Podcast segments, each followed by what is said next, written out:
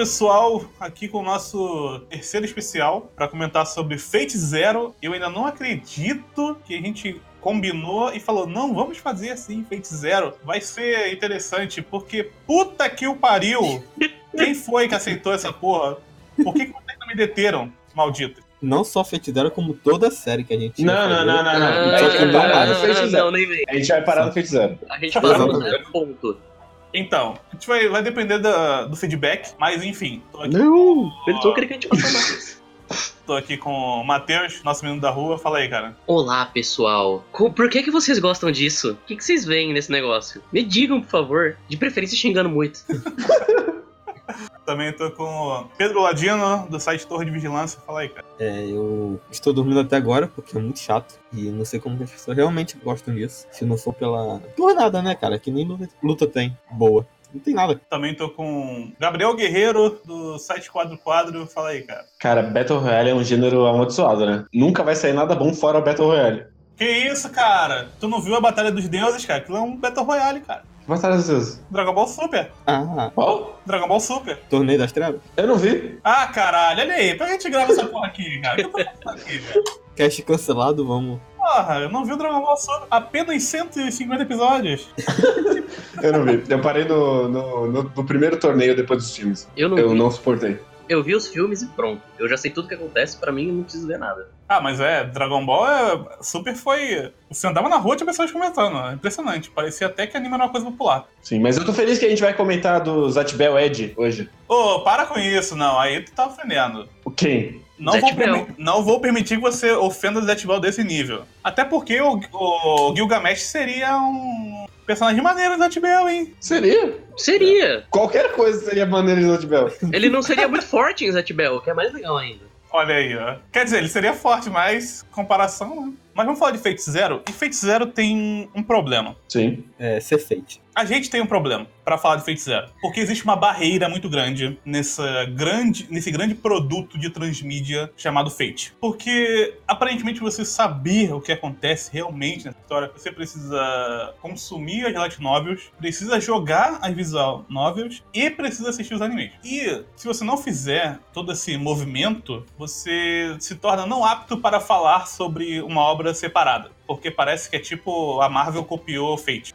E vai tomar no cu quem pensa assim. Eu vou começar assim, vai se foder, porque nós escolhemos um anime que é um prequel de uma história. Ok, não é a melhor decisão, talvez não seja a melhor decisão, mas assistindo esse anime, eu não sei o que Fate quer dizer, não faço a mínima ideia e eu odeio com todas as minhas forças a porra dessa franquia. Vá se fuder, Fate. Cara, uma coisa que me irrita é que, tipo, se não é pra ser uma porta de entrada, por que aquele episódio 1? Que vai fazer um infodump gigantesco de todas as informações que você tem se você conhece a franquia. Então é uma porta de entrada. Então eu posso criticar ele isolado. Eu me sinto no direito de Não criticar só, ele isolado. tipo, os próprios fãs falam, vai começar por Fate, você começa por Fate Zero. O pessoal fala pra começar aí. Mas isso aí é muito pelo, pelo papo do. Que o Fate Stay Night de 2006 é muito ruim, né? Sim. Tá. E o, o Zero é, o- é o próximo anime, né? Dessa sequência. Sim. Sim. O que isso é muito estranho, porque os fãs, o Fate ele é um negócio gigante hoje, mas essa popularidade dele começou no Fate Zero. O Fate Zero ele foi feito para fãs no Japão, ele foi feito para os fãs da Light Novel, Aham. mas quando ele explodiu, eu duvido que metade das pessoas que amam Fate hoje assistiram o Fate Zero já tendo lido Light Novel ou jogado alguma outra coisa. Eles entraram pelo Fate Zero. Inclusive, eu acho que é uma desculpa muito idiota, que é a mesma desculpa que as pessoas dão pra Batman vs Superman, que é. Não, isso aqui foi feito pra quem é fã dos quadrinhos. É um filme merda, Ah, né? Sim, sim. Pode ser verdade, mas é idiota. Não exime de crítica. Então vamos lá. O Fate Zero, ele começa então com o nosso querido, que vai ser o protagonista da série, que é o Kiritsugo. E ele tá lá com a sua querida esposa, Irisvel, que a gente vai descobrir depois que ela não é uma humana, ela é um homúnculo. E eu, sinceramente, não entendi muito bem o que, que é um homúnculo nesse mundo, porque tem várias manifestações dentro da cultura pop sobre o que que é um homúnculo. Eu acho que a mais conhecida pra gente dos animes é a do Fullmetal, né? Fullmetal, sim. E eu não consegui entender exatamente o que, que é essa criatura, esse homúnculo nesse mundo. Eu não sei se é porque eles não explicaram bem, eu não sei nem se eles explicaram nessa, nessa anime, ou se já tinha uma, uma explicação. Não explicaram. É, eles explicam naquela parte lá do, do flashback, meio, né? Tem meio diálogo. É a Saber conversando com a Erisville, ela fala, ah, eu não sou humano, eu sou um homúnculo. Não, sim, Então- mas eu não sou humano, não sou homúnculo, não quer dizer nada. Sou humano. Não, mas aí ela fala, tipo, ah, então meu, meu corpo funciona diferente, já era pra eu ter morrido, eu sou só uma casca. Então, a gente vai entrar nisso aí logo de cara pra gente poder se libertar logo dessa porra. Porque toda essa explicação que ela dá, e tem o lance de que o Graal, ela é feita do bagulho, e ela é tipo um recipiente do, do Graal, e não, ela não deveria ter vivido tanto tempo, mas por causa do amor ela viveu, e ela Não, conseguiu é por causa do- da bainha da espada da, da Saber. também. Mas tem o, como, deixa pro Matheus falar isso, que ele tem um coach de de Fate em casa. Coach de Fate. Coach de Type Moon na minha casa. Isso. Então, deixa ele comentar melhor. Mas, de qualquer forma, mesmo que tenha toda essa merda aí de, do grau e tal, tem a porra da criancinha, que eles conseguiram fazer uma criancinha. E essa criancinha vai ser importante depois, né? Então. Ah, não no- sei no. Não sei se o original ela chega a aparecer. Eu assisti, antes de começar a gravar o cast, eu assisti três episódios e ela já apareceu. Tá, então é isso. No Fate Stay Night, né? Isso. Que inclusive. Eu vou ter que assistir toda a porra dessa série agora, porque eu fiquei puto porque eu não entendi nada. Fiquei irritado. Talvez seja uma tática pra fazer as pessoas irem atrás da história. Ah, caralho, não tô entendendo nada, sou muito burro, tem que, tem que ter algum outro motivo. Mas não, só muito mal escrito mesmo, você não precisa continuar indo atrás. Só mal escrito, muito mal escrito. Mas, Matheus, por favor, dê a sua contribuição aí, depois da consultoria que fez com seu querido irmão. Essa porra dessa Irgivel desgraçada aí, o que que essa porra é? Então, é, a Erisville, ela é basicamente um homúnculo feito para ser o receptáculo do Graal. Eu não sei como isso funciona, mas ela é feita para isso. O fato do Kiritsugu e ela estarem na Guerra do Graal meio que é só coincidência. Olha que maravilha. Ah, Ele, ele, não aproximou, ele não se aproximou dela, ele não teve uma relação com ela porque ele estava planejando entrar na Guerra do Graal. Eles só se conheceram, foram lá. Tiveram uma criança, de acordo com o meu irmão, pelo poder do amor. Porque a Erisville, teoricamente, não deveria ser capaz de ter crianças. A série deixa isso vago intencionalmente, mas foi porque a ideia é que eles se amavam tanto que eles conseguiram ter essa criança. Mas, mas a série não deixa isso vago. Isso não é nem uma pergunta levantada na série. Não, ele diz no, no geral, assim. Ah, Em tudo. Foi um útero formado pelo amor. Sim. Maravilha. É tipo Então, no. ela não é um homúnculo, ela é uma criança humana. Sim. Nem pra ser meio homúnculo pra ficar mais divertido. Seria interessante, eu não sei o que que seria um meio homúnculo, mas. É, Ele é um um- homúnculo. Ele é meio, ele é meio humano e meio meio humano. Ela é três quartos de humano. Parece cachorro quando o cara não quer falar que o cachorro é vira-lata, né? Não, é meio piquinês, é meio pastor alemão. Essa porra da vira-lata, caralho. Porra. Aceita o cachorro do jeito que ele é. Então, no primeiro episódio a gente tem muita coisa. Porque Até demais. é meio que. Eles vão meio que mostrando os participantes da parada. Não, a gente tem um dos piores primeiros episódios que eu já vi na minha vida. Então, eu, eu quero falar, então, pra gente ir eliminando os personagens merda, a gente pode falar do Caria primeiro. É. Vamos. Vamos. Que é a melhor parte do primeiro episódio e aí ele morre por você. Exato, cara. O Caria, ele é a maior decepção de Fate Zero. É engraçado porque ele tem a família que pra mim é a mais interessante, a família dele. Deus matou, né? Porque eles são magos, e eles têm, eles têm meio que aquela coisa de mago mesmo do mal, sabe? Então eu pensei, pode sair alguma coisa de interessante daí. Mas não. É, o pai dele parece o cara cego do Dororo. Sim. O, o design do pai dele é mó da hora. Que é uma coisa difícil em Fate, inclusive. Porra! Demais. E o pai dele apare- apareceu o quê? Três vezes. Três Ah, mas vezes. até aí ele apareceu quatro. É. Eu acho engraçado porque ele tá fudido. Aí ele deixa a porra dos vermes entrar no corpo dele e ele fica mais fudido. Qual que é a função desse cara? É só sofrer. E o pai dele deixa, deixa isso claro depois lá na frente, né? Que É. dele é só sofrer. Fala, não, eu deixei ele entrar porque eu queria ver meu filho se fudendo mesmo. É, É, e minha- depois tem a, a- lá, lá mais pra frente a Sakura. Não, Isso é o que dá você se meter com o vovô. Todo mundo queria que É. isso desse. É, eu fico muito feliz que todo programa do, do Vigilância tem que ter um gado demais. E aí o carinha, ele, ele bondosamente se ofereceu pra ser o gado demais. Eu não eu nem acho ele mais gado do Fate. É, eu acho que o Lancer é mais gado que O Lancer é mais. É competição de gado. Eu é não porque sei o, se... o Lancer ele é gado manso. Eu não sei se o Lancer é um gado, porque a mina que gosta dele, né, do Lancer. Sim, a mina que é casada com o cara gosta dele. Mas É. ele gosta da Saber. Não, ele quer, ele quer matar a Saber de uma forma bonita. Ah, Mas o... E ele tá tal- talari- talaricando lá o mestre dele. Talarico tem demais nessa série, inclusive. cara, o Fate, o Fate ele é um novelão, assim, Sim. daqueles bem mexicanos, sabe? Então, isso, isso é uma parada de Fate. Porque eu não sei o que, que Fate quer ser. Eu não sei se ele quer ser um Battle Royale. Eu não sei se ele quer ser um, um filme de, assass de assassino. Eu não sei se ele quer ser um thriller. Eu não sei o que ele quer ser. Ele tenta ser tudo. Ele, ele vira até um épico de guerra quando ele quer. Eu não consigo entender. Ele vira filme de assalto, filme de perseguição. Ele é tudo, cara. Tem tudo ele não é nada. É, exatamente. E no fim, o anime termina, você fala.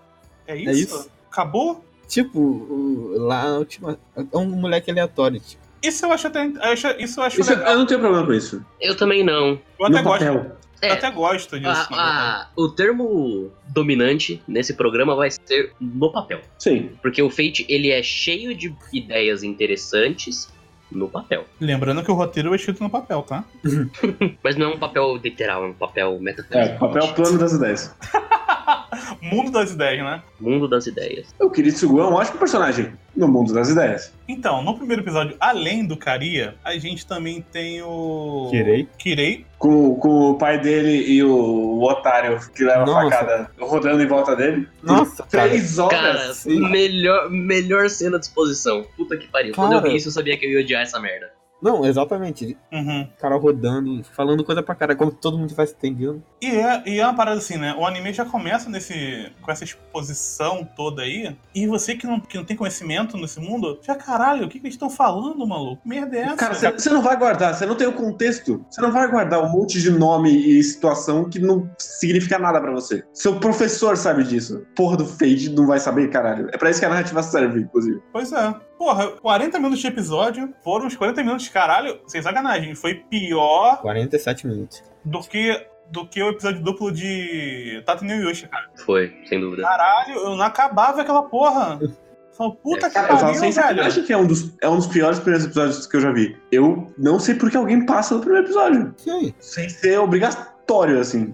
Tem- quem vê o primeiro episódio fala, porra, preciso ver o segundo, hein? Depois de 40 minutos de nada.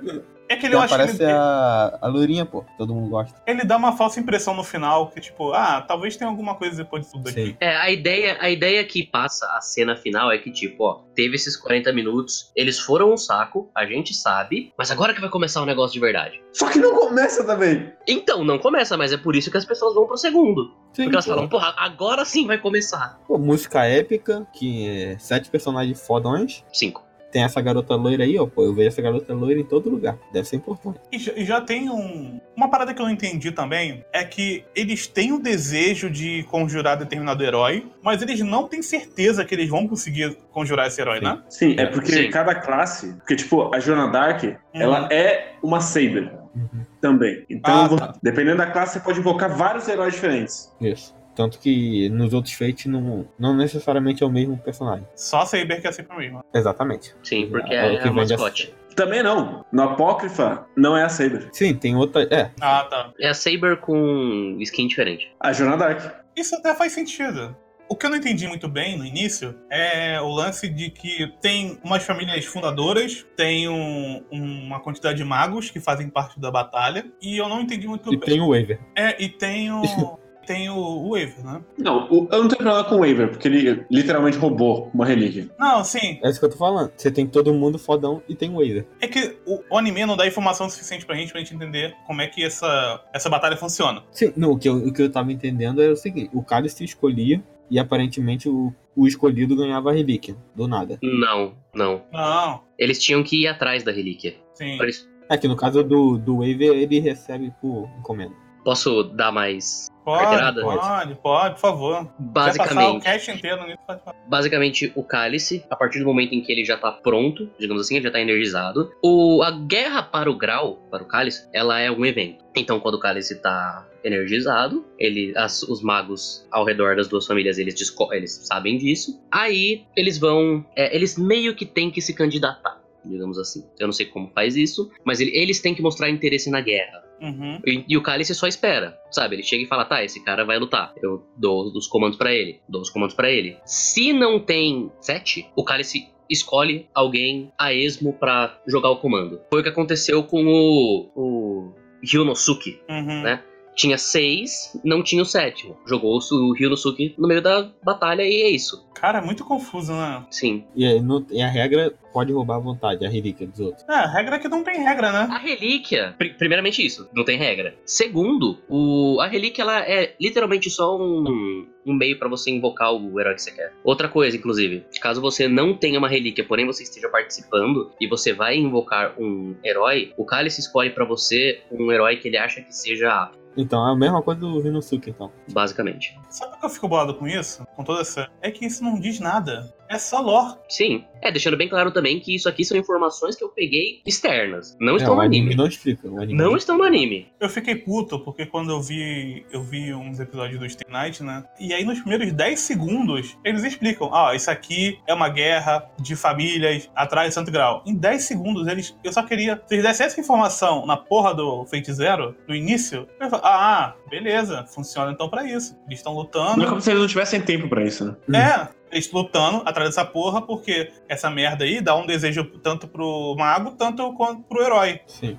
Ok, beleza, entendi. Funciona desse jeito. Cara, não tem, não tem. Você não consegue, você não consegue. Se você não tiver visto o Stay Night, tiver jogado lá o seu Eroguia lá, você não consegue entender o que tá acontecendo nessa merda. São milhares de episódios. Se você. Eu, eu tava pensando um pouco mais cedo que se você pensar que esse é, um- é uma história do Kiritsugu, talvez seja mais interessante feito, esse Fate Zero.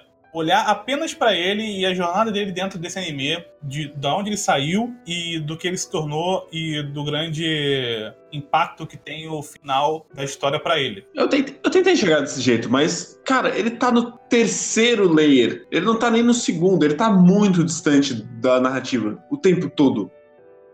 Quando ele faz o, o grande sacrifício no final, foda-se! Eu não me E, importo. tipo, e o cara que sabe o sobrenome do protagonista de Stay Night vai sacar na hora que essa é a história de como acaba sendo, de como começa tudo. Você não precisa. É, O Kiritsugu, ele aparece no Stennet. Tô dizendo, é, tô dizendo da pessoa. É, ele aparece como, mais como um. Ele já morreu no começo do Stay Night, né? É, ele é tipo o avô do Goku. Não, mas é o que eu tô falando, a pessoa pelo menos conhece Emiya Shirou. Aí tu vai ver Emiya Kitsurugo, Ah, sim. entendeu? O cara já vai Não, sacar. sim, ele, ele tem uma. um- o nome dele tem uma certa aura no. Sim. Pelo, pelo que eu entendi no, no Stay Night. Mas. E aí, e aí faz sentido ter o. Pra contar essa lenda. Por que esse cara se tornou um, certo tipo de lenda, né? Mas o Kiritsugu, ele, ele tem toda uma história particular, porque ele é um mago que, na verdade, ele foi con- convidado por uma família porque ele era um assassino. Então, ele é muito forte, mas tem essa parada dele, dele ser muito malvado. Ele era o assassino de magos. Isso. Só que com o tempo você vai vendo que ele tem um porquê do que, das coisas que ele faz e das ações que ele toma. E quando você pega o arco dele isoladamente, eu acho até bem interessante o arco dele de forma isolada. Mas foi como o Guerreiro falou. O arco dele acontece no meio de muita coisa, no meio de muita batalha. E ele tá sempre meio escondidinho ali no canto, querendo fazer só o dele, no meio de heróis e deuses e blá blá. E ele tá ali. E só ele tá fazendo coisa interessante, basicamente, no, no anime. Só que o anime mesmo não deixa isso transparecer muito. Só deixa transparecer no final da história. Que aí você pega em perspectiva e pensa, ah, tá, aquelas coisas que eu tava fazendo lá, então elas fazem sentido, porque agora eu sei quem é esse cara. Só que nesse Sim, meio. eu não consigo me conectar em perspectiva. Eu, eu digo até que eu consegui, pensando um pouco melhor, pensando nos episódios finais, eu até consegui, assim, de certa forma, entender um pouco mais do personagem e achar ele minimamente interessante. Até assistindo esses episódios do Stay Night no início e pensando no, no peso que ele tem pro personagem principal, eu, falei, ah, ok, isso é interessante. Poderia ter sido melhor explorado? Poderia não ter tido oito episódios pra matar aquele palhacinho que mata crianças e deixaria a história muito mais interessante? Poderia, mas ele decidiu um caminho bem esquisito. Eu não digo que eu me conecto. Eu também acho que o Kiritsugo, em retrospecto, olhando assim todos os momentos dele, ele tem um arco interessante ao final. O problema é que quando eu passei por essas cenas pela primeira vez, eu só tava querendo bater a minha cabeça na parede de tão chato que o Kiritsugo é. Porque eu não consigo pensar em uma cena boa do Kiritsugo antes lá do episódio 18 19. Eu não consigo pensar em nenhum. Eu consigo, hein? Ele, ele usando a bazuca pra derrubar o avião. Acho maravilhoso essa cena. Então, isso é lá no episódio. É lá no episódio. É lá no, no flashback dele. dele. Ah, quando ele, mata, Antes- quando antes ele desse- mata o moleque do. Que o herói dele é o palhacinho lá, eu acho uma boa cena. Eu, eu gosto da cena dele, dele fazendo o cara de azul de otário também. Eu acho, eu acho uma boa cena. Uhum. Eu gosto da cena dele matando o, o carinha Ed, porque pela primeira vez o Kiritsugo ele não ficou só olhando no binóculo, ele de fato deu um tiro. Dois, no caso, né? Uhum. Porque é o que ele mais faz. Ele olha, ele mira, E não e atira. aí ele fica, vamos, vamos observar. E ele não faz nada. A cena do dele lutando contra o, o outro cara lá. Kenneth, Kenneth, eu acho que é o nome do cara. Porra, eu gosto. Kenneth é o Arquibaldi, né? O professor lá. É isso. Eu acho que de luta de humanos, eu, a- eu é a que eu mais gosto dessa batalha. Que é um bagulho, É, bagulho de arma, eu acho, acho maneiro. Eu, eu gosto também de. Lá depois, lá na frente do bagulho do contrato. Eu até e- gostei. isso, isso eu acho muito Ah, Tem então, tão é, eu não gosto também, não. tanto. Não, a resolução depois foi uma merda. Eu, eu acho muito, muito bobo que é tipo. A história ela quer muito me vender que ele tá sendo um filho da puta por causa do contrato. Mas você acabou de me mostrar o, o cara de azul dando um tiro no padre. Porque sim, Sim, eu não, eu não vou achar ele um filho da puta agora. Foi o mesmo episódio, pô. É verdade, é verdade, ainda tem isso, né? O padre, inclusive, é o juiz totalmente parcial, né? É, foda-se. É foda, é várzea Isso não isso. importa. É Isso uma não importa. do caralho. Não faz diferença nenhuma. Esse é um dos problemas, né? Porque a gente não consegue. Uma frase que o Guerreiro usa muito, que a gente não consegue enxergar o tabuleiro, né? As peças no tabuleiro. Qualquer coisa que jogar lá, a gente vai ter que aceitar. Se joga lá que o padre ele meio que aceita coisas, a gente aceita. Ele chegou lá, o. O, o Camilla? Camilla? Eu sempre esqueço o nome dele. Do, do- o padre que tem a voz. O Kirei, né? Tem a voz mais Uhum. grave do mundo. Parece que ele. é- Belíssima voz. Parece, É, é a voz do Alucard. Aí, ó. É, Curiosidade. Fun facts. Sim, mas ele é um cara de 16 anos, ele não é um vampiro de 5 mil anos. então tem esse pequeno gap aí de. Ah, não, mas se tem uma coisa que Fate Zero economizou muito foi no diretor de dublagem. Pelo amor de Deus. Uhum. O Kirei, ele tem essa voz completamente é, encorpada e ele fala naquela dicção toda grandiosa. Ele é uma tapa. Ele tem um olhar vazio, ele tem uma expressão vazia. Olhar vazio todo mundo tem, porra. Mas o. Não, mas o Kirei, ele é especialmente vazio. Sim. Mas a voz dele tá lá naquele tom Tipo, a primeira vez que, você, que eles falam sobre ser mestre e aprendiz, cara, ele vai trair ele. Ele vai trair o mestre. Eu diria que ele é. Ele é propositalmente vazio, né? Então fica mais latente ainda a parada Sim. dele, né? Sim. Aliás, falando logo dele de uma vez, pra matar mais um personagem que apareceu no primeiro episódio, vocês sabem quem é esse personagem? O que, que esse personagem quer nessa série? Acho que ele não queria nada. Tipo, ele literalmente foi jogado lá. Ó, você, vai tre- você tem três anos pra treinar. É isso. Ele, que- ele quer muito transar com o Kiritsugu. E o, e o E Gilgamesh o, com e o ele. Gilgamesh quer muito transar com ele. Eu gosto muito daquela cena que eles estão discutindo de matar o Tokiomi. Uhum. E aí ele fala, nossa, mas aí eu precisaria de um servo, né? Se pá um servo Gostoso que nem você. alto, loirão, gostoso. Porra, é, se você matasse ele, eu ia ficar sem mestre. sabe, sabe o que Se você me pá, se eu lembrou? conseguisse achar um, um carinha de mullet por aí, assim, meio interessante, meio quietão, misterioso. Isso, isso me lembrou a, uma série que todo mundo deve assistir, uma série do Gaveta, que é o Masculinidade Frágil. Ah, é sempre bom esse cara. Eu gosto muito desse quadro. Esse quadro é sensacional e me lembrou bastante, que é o. Tem, no início da, do vídeo, ele, ele fala e vai aparecer a vietinha, ele fala, porra de essa de vietinha, vietinha o caralho, não é coisa de macho? Vai ver se macho faz vietinha? Macho com o braço forte, gostoso, parrudo? Então, mesma coisa. É uma cena que você pensa assim, é, é a sauna gay do Cacete Planeta. Com eles tomando vinho. É basicamente isso. É um personagem que eu acho que ele tentam criar um, um tipo de. Ele aparece no Stay Night, né? Aparece, ele, ele é o, ele é o vilão do Stay Night. Ah, tá. Eu- eu- então, mas ele é tipo o, o rival do Kiritsugu nesse, nesse anime, né? É a ideia, né? É, Inclusive, é, então. nesse, nesse primeiro episódio, Uhum. é muito engraçado, porque a, a primeira impressão que a gente tem dele é o Kiritsugu falando, tipo, putz, Kirei, cara que não quer nada com a vida, difícil, ele é foda. E a primeira impressão que a gente tem do Kiritsugu é o Kirei. Aí depois da- tem a Ir- Iris Vel. É ele mesmo que é o seu maior rival. É, E vocês são iguais. Cara, Vocês estão destinados E a eles lutar. não, têm, eles não têm esse contraste, cara. Kirei, Tokiomi, Arquibaldi é o mesmo personagem, só muda a cor da roupa. Ah, não sei, guerreiro. eu, é, eu, o O Arquibaldi também é outro gado, né? o Arquibaldi eu, não, Claro. eu não acho, o Tokiomi talvez. Eu não sei. Eu não sei quem é o Tokiomi. Tokiomi tá lá pra morrer. Ele é o cara de vermelho que toma facada. E é o pai da. Ah, E o- gostava da filha melhor e não da filha pior que ele jogou nos insetos. Isso, e era é a pai das duas minas que o protagonista Stay Night vai pegar. O, Toki, o Tokiomi, cara, ele é o personagem riquinho da série, né? É a Sim. coisa mais sem graça que tem em qualquer série. É o cara riquinho. E ele tá lá pra isso. E ele é o centro da exposição, né? É, e pelo menos, Sim. ele, pelo menos ele tomou uma facada no bucho que eu acho maravilhosa. Eu acho uma cena muito boa. Podia ter tomado essa facada no começo da primeira temporada. Podia, podia mesmo. Não ia ter feito diferença nenhuma, inclusive. Nossa, não, teria dado espaço pra eles explicarem a história em vez de ficar com exposição de coisa que depois não vai valer de porra nenhuma lá na frente. De fato. Além do. Ah, eu tô aqui com o Gilgamesh, mas eu tenho que ser legal com ele, porque senão ele não vai fazer o que eu quero. Mas, porra, não tem a porra do negócio lá que obriga o cara a fazer o que você quiser, caralho. Sim. Pra que serve aquela porra então? Mas você só tem três. Aparentemente, se você usa os três, você tá fora. Mas eles te dão três. Isso. Então, com três ele já tinha. Pela apelação que é o Gilgamesh nesse anime, com três ele tinha vencido todo mundo. Ah, mas aí você tá pedindo ação num Battle Royale? Como assim?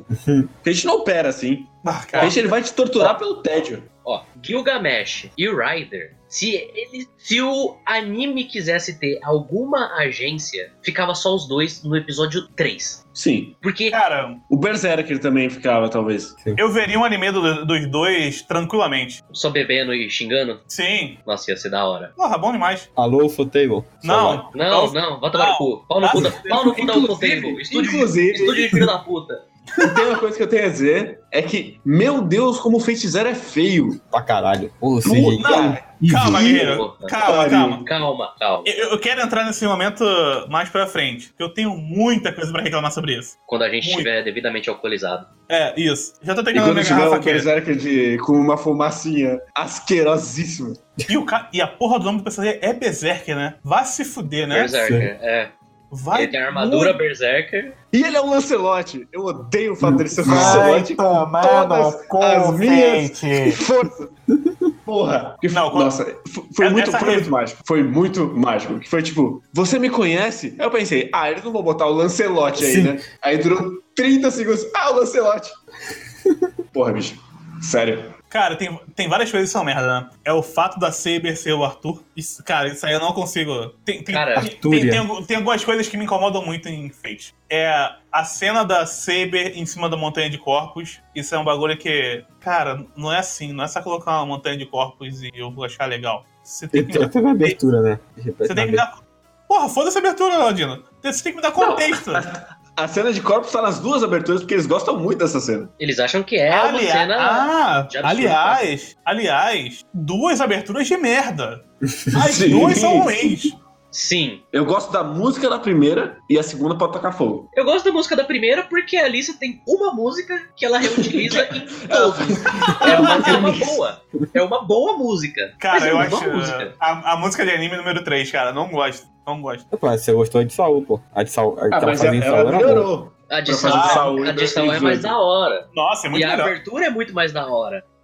Mas, mas, agora falando bem Fate Zero, a Oshi é muito boa. Tem vários momentos ali que a música meio que segura as cenas, pra mim, pelo menos. É, porque não vai ser o design dos personagens que vai segurar, né? O que me incomoda na OST é que, na verdade, não é nem nela, é o uso dela. Porque o Fate, ele acredita que ele é Épico. grande épico, que ele tá Sim. contando uma história para gerações a vir. Então, a maioria das cenas, ela é com aquela luz digital, né? Os Nossa, personagens na penumbra e com aquela luz sempre em cima, acima deles. É, O- o Que é muito feia. Muito feia. A OST com aqueles órgãos tocando e os personagens falando naqueles diálogos todos floreados, onde eles dão volta e volta e volta, não chegam em lugar nenhum. Mas é uma boa OST. Aliás, como a gente falou muito de Sword Art Online, que é a queda de braço, puta que pariu, vai se foder Fate Zero, né?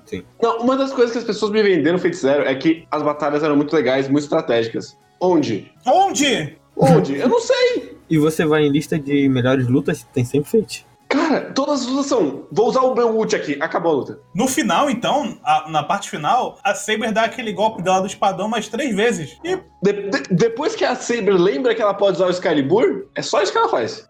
Eu me senti vendo Cavaleiros. Cara, Não. o bagulho da, da espada invisível. Vou, vou criticar o guerreiro agora, porque no Cavaleiros, um golpe de um cavaleiro só é usado uma vez. Na segunda vez, o cara já não consegue mais usar. Aí no terceiro ele consegue. Porque um golpe não funciona duas vezes no mesmo cavaleiro. Exatamente. Então, Ah, eu vou deixar. de duas vezes. Vou deixar essa crítica aqui, vou deixar essa crítica aqui, porque você está mexendo com o mundo de Kurumada. Por favor, respeito. Enfim. Mas nós estamos ainda no primeiro episódio e a gente já foi lá na frente. Sim. É, só um pequeno adendo Uhum. com o negócio que o Guerreiro falou do Lancelot. Eu não vejo sentido, eu não vejo necessidade em os servos em Fate serem figuras históricas, reais. Cara, eu acho um conceito legal. Aí, dois. Eu, eu, eu gostaria que eles fossem personagens que eles já vêm prontos, tipo o Ryder e o Gilgamesh, e eles con- construíssem em cima dos, dos magos. Isso acontece, né? Sim. Mas enfim. Mas eu gosto do conceito de que eles estão meio que fadados a repetir os erros que eles repetiram em vida. Mas isso também tá muito esticado e. Ah, você Então. tem que mergulhar na merda pra achar. Opa! Olha esse conceito legal! Uau! Então, depende, porque tem dois personagens que fazem isso funcionar, pelo menos pra mim, funciona muito bem na série, que é o Waver com o Ryder. É porque eles não são, são tipo dois seres humanos conversando. É impressionante como esses personagens não parecem que são da mesma série dos outros. Eles não parecem que são de Fate. É porque, tipo, se você for parar pra pensar, o, o Waver não aparece em Stay Night, o Ryder também não. Então, eles são o personagem que o Robot tem espaço que ele fazer o que ele quiser. Ah, o Waver não aparece em Stay Não, o Night? Waver só Não. aparece ne- Mas nesse spin-off e no o Limited, eu acho. Ah, eu não sabia disso. Eu pensei que ele aparecia. Mas até aí também o Caster e o Yonosuke eles também não aparecem. Ah, mas aí eles são o vilão, né? É. E tinha que ter a cota Ed. E o Casser e o molequinho Ed lá, eles têm muito espaço na série. Metade da série Sim. deles, basicamente. Então, basicamente, tem, tem esses dois servos. Esses dois servos são os personagens originais de Fate. Zero. Então, vamos entrar então no, no, no Waver, porque o, o Waver, ele é meio que o personagem principal do episódio 2, que é quando toda a história dele não conseguindo controlar o Ryder, e a interação deles é muito interessante. E ele, tipo, usando magia pra entrar na família. Sim, tem, tem toda essa... Aliás, é um- uma das cenas mais bonitas pra mim, é aquela cena que o... O avô tá no telhado, né? O avô dele chama ele pelo telhado, Eu acho que a melhor cena do anime, pra mim, é Eu essa. fico assim, cara, eu tenho essa sensação, às vezes, assistindo Fate, que é, porra, eu, é a mesma série? É a mesma série da menina andando de moto e batalhando? Fa- Fazendo o, o Initial D de carro. é, porque tem, é um anime tão megalomaníaco dentro das suas ideias, que aí, quando tem uma cena bonita, o cara senta lá no No telhado. telhado, fala, é, eu fiz essa casa aqui, pensei tudo isso aqui pros meus netos, mas eles nunca vieram aqui, mas você tá aqui, eu sei que não é meu neto porra nenhuma, mas te aproveitou, Mas foi legal. minha mulher, minha mulher tá feliz. Então, tem, A tem essa impressão, coisa, sabe? a impressão que eu tenho é que o Urobuchi queria que o Waver e o Ryder fossem os principais. Mas ele Eu foi também queria. a- Eu também, pelo amor de Deus.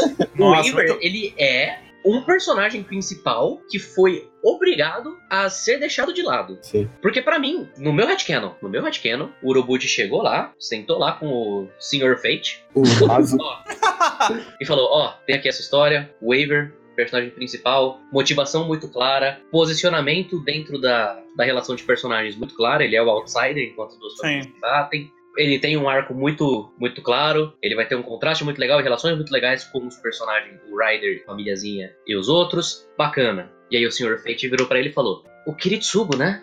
É a Saber.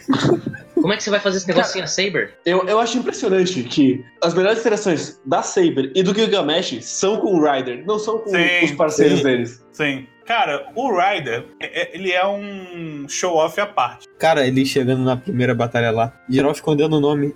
Eu sou Skandal, o rei dos conquistadores. Pra mim, a- as melhores cenas do dele não são dele sendo o grande conquistador. São as cenas dele olhando pra olhando para ele mesmo em perspectiva Uhum. e pensando, caralho, achei que eu era um conquistador foda, mas eu não conhecia exatamente, não conhecia o mundo. Eu não, eu não entendia exatamente a grandeza das coisas. Tanto que ele, a, a cabeça dele meio que muda na metade da série, porque ele percebe que o mundo é muito maior do que as conquistas que ele tá tentando fazer. Isso é muito interessante, porque é um cara que, a princípio, você olha pra ele, ele é só um, aquele brutamontes que conquista tudo a partir da força. Que é o E conforme tanque. você vai conhecendo. É, é o tanker, né? Mas conforme você vai conhecendo ele, você vai vendo que ele se vê como um cara que carrega todas as esperanças de um do que ele acredita ser o povo dele. Então, ele é um personagem muito interessante, que eu fico muito triste que tá dentro dessa série. Eu realmente fico muito triste que ele tá nessa série. Porque ele é muito bom para estar nessa série. E aparentemente ele não aparece pô, só em Não, ele-? Não, Ele- ele, ele foi, já era. É, foi- claramente o final do arco dele é o final do arco dele. Sim. Pra não mexer mais. Mas isso que eu acho mais absurdo é essa coisa de o Ryder, é, até por ele estar no meio de vários personagens que são só, ah, eu sou blasé, eu tenho minha onda, ele ter uma personalidade muito forte já seria o suficiente. Sabe? Eles. E foi por 10 episódios.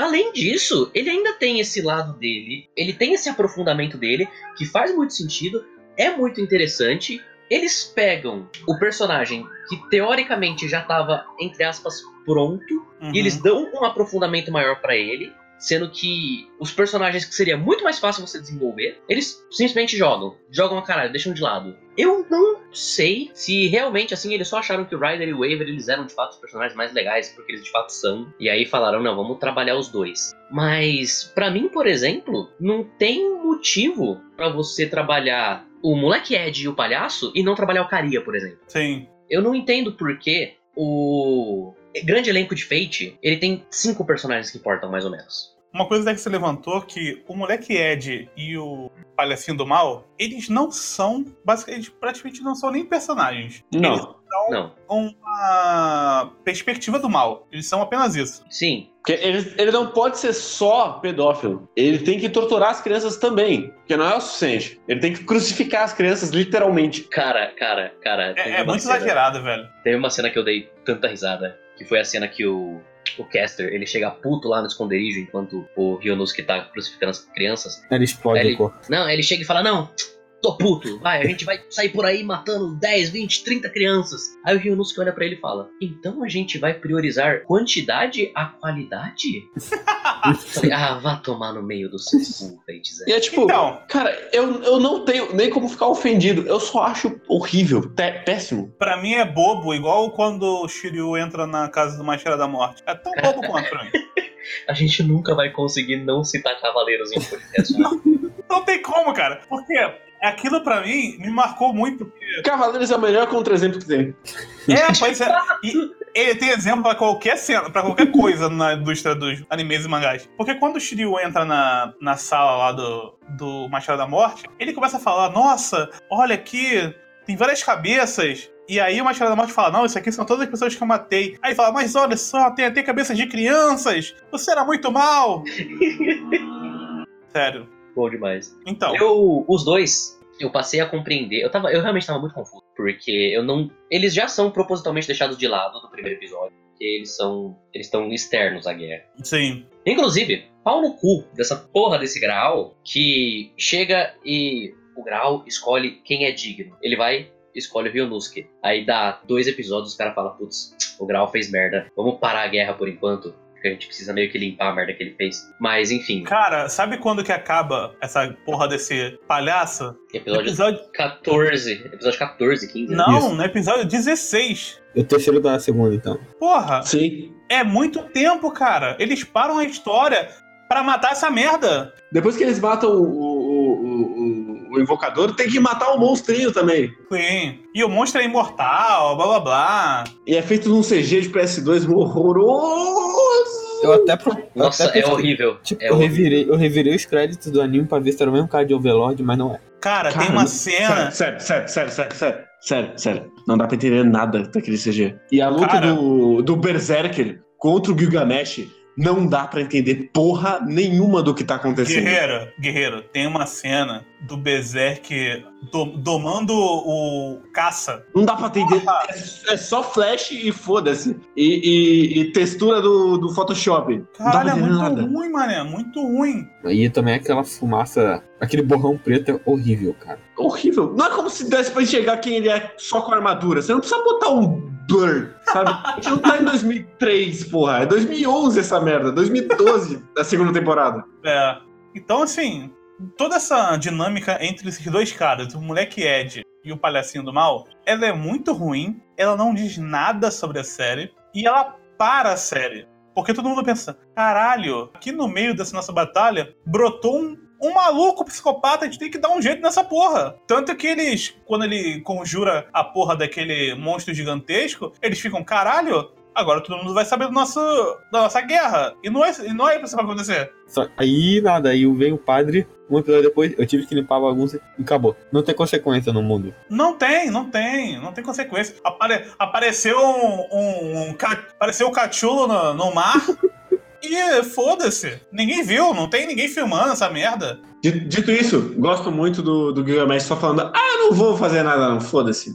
Eu não Ele vou tá, ele tá com gastar minha quatro, espada nisso aí. ele tá com Foda-se. quatro faquinhas e fala, ó, já fiz demais. Já fiz mais do que vocês merecem. Já fiz mais do que eu deveria. Tá bom, É, já falou. Duas coisas que eu acho recursos de roteiro muito safados pra atrasar ao máximo a história. Esse negócio de ter que parar a guerra pra matar os dois Uhum. e a, a mão esquerda da Saber. Ah, Que fica caralho. uma temporada imobilizada. Sabe o que eu fico mais puto com essa história? É Porque não tem consequência nenhuma. Ela Não. nunca perde uma luta porque tá sem a mão. Por- Não? não? o que eu fico mais puto é que o cara, o Lancer, tem uma arma que consegue acertar a pessoa e dar dano nela de uma forma diferente. E uma outra que cancela a magia. É, então, essa que eu tô falando, cancela a magia. Porque ela que é a arma que acerta, que aí rompe o tendão dela e tudo mais. Porque a gente sabe que a Saber, foda-se, a, a Saber é o Rei Arthur, cara. Sim. Ela vai ganhar qualquer coisa. É a mascote da série, né? Ela tem, ela tem até uma espada invisível. Que pra mim. Não faz ser sentido um- nenhum. Cara, e sabe o que eu fico puto? Que era pra ser um negócio legal, sabe? Era pra ser uma parada legal. Mas é muito sem graça, Inclusive, velho. eu queria publicamente pedir, pedir desculpa pra Alice, comparar ela com a Saber. É. A armadura da Alice é muito melhor que a armadura da Saber, que é uma merda. Nossa, o termo da verdade. Saber é melhor ainda. cara. Não, melhor Saber- que é. Não, não, calma aí. Saber de terno é outra coisa. Se ela tivesse de terno o, o anime inteiro, eu não falaria mal dela de nada. Porque o design dela de, de terno é maneiro. Sim. De, de- na moto ainda, porra, muito maneiro. E o do Gilgamesh lá também. O do Gilgamesh eu gosto das roupas casuais dele, mas eu acho o cabelo dele pra Não, baixo do é. lado. ah, eu gosto do cabelo dele porque me remete a anos 90, mangá de anos, anos 90. Então, Tipo, é banana, é o West de Banana Fish. É, eu, é, queria, eu queria que ele fosse cabelo pra cima mesmo. Eu gosto dele de cabelo pra cima. no Stay Night tá cabelo por cima, né? Não, no Stay Night ele tá com cabelo normal. Eu vi alguma imagem dele com o cabelo pra cima, eu não sei agora onde. É, Dos de armadura. Ah, verdade. eu já tô confundindo já os Tá animes. bebão já. Não, é confusão mesmo, não sei mais onde começou um tem minuto. É. Enfim, então meio que a gente já conseguiu falar de todos os caras que aparecem. A gente não falou do próprio Tokiomi do Gilgamesh, né? A gente falou um pouco do Tokiomi, mas não do Porque eu Gilgamesh. toquei o menino. Ah, o Gilgamesh, ele é. Foda-se. É, que- não, é que o Gilgamesh ele é o o Gil- herói, né? O Gilgamesh, eu adoro ele por dois motivos. Primeiro, ele é um cuzão do caralho e eu gosto disso. Ele não tá nem aí, tá foda. Eu gosto de personagem cuzão. Eu gosto que ele não tá nem aí, porque essa grande guerra do Santo Graal, ela é Eu basicamente. também não tô nem aí. É, é, é, mas é basicamente isso. É, É, basicamente uma rixinha, uma rixinha de duas famílias, onde eles Três. estão tentando três, são três famílias. provar. Três famílias, perdão. Isso. É uma rixinha entre essas famílias, onde tem um cara tentando provar que é melhor que o outro, e honra, e não sei o que. O Gilgamesh, ele tá lá, ele fala, meu, que negócio tosco, que negócio infantil, que negócio chato pra caralho. Foda-se. Eu vou me divertir só. E é isso. E eu gosto muito dele. re- renasci aqui, eu vou beber um vinho, comer um padre. É, É, praticamente, é praticamente o Dio. Você im- im- imagina quantas, quantas crianças o Gil- o Gilgamesh não vingou ali comendo um padre. Que eu não sei se vocês Ele- sabem, ele é mas ti- transferência de mana é só com sexo. explica por que que no final do... Ele tá pelado. É, não, tem isso também. Mas isso explica por que que no final do Rider tem um momento absurdamente homoerótico entre ele e o Waver. Porra! Sim. Bom momento, hein? Inclusive. Morte, Fala, morte, você é meu... morte do Ryder foi a única morte que eu falei, porra. Foda. Agora o Matheus obri- vai, vai me obrigar a entrar no Google e botar Gilgamesh Waver BL. E não duvido que tenha. É o Rider e o Waver, velho. É isso. Nossa, não, caralho. Óbvio que tem. Não Lógico que tem. eu tenho certeza. Eu já, eu já tô arrependido só de ter pensado nisso. E eu espero que Mas ele é, tenha pô. colocado na tela. Exatamente. Uma imagem dele se abraçando. Se abraçando não, pode ir além, Diego. Não. Aqui a gente não tem limites. Sem roupa, sem roupa, pelo menos. Por favor. Se você censurar, tá tudo bem. É, censurado, por favor, pra, pra não tomar strike, por favor.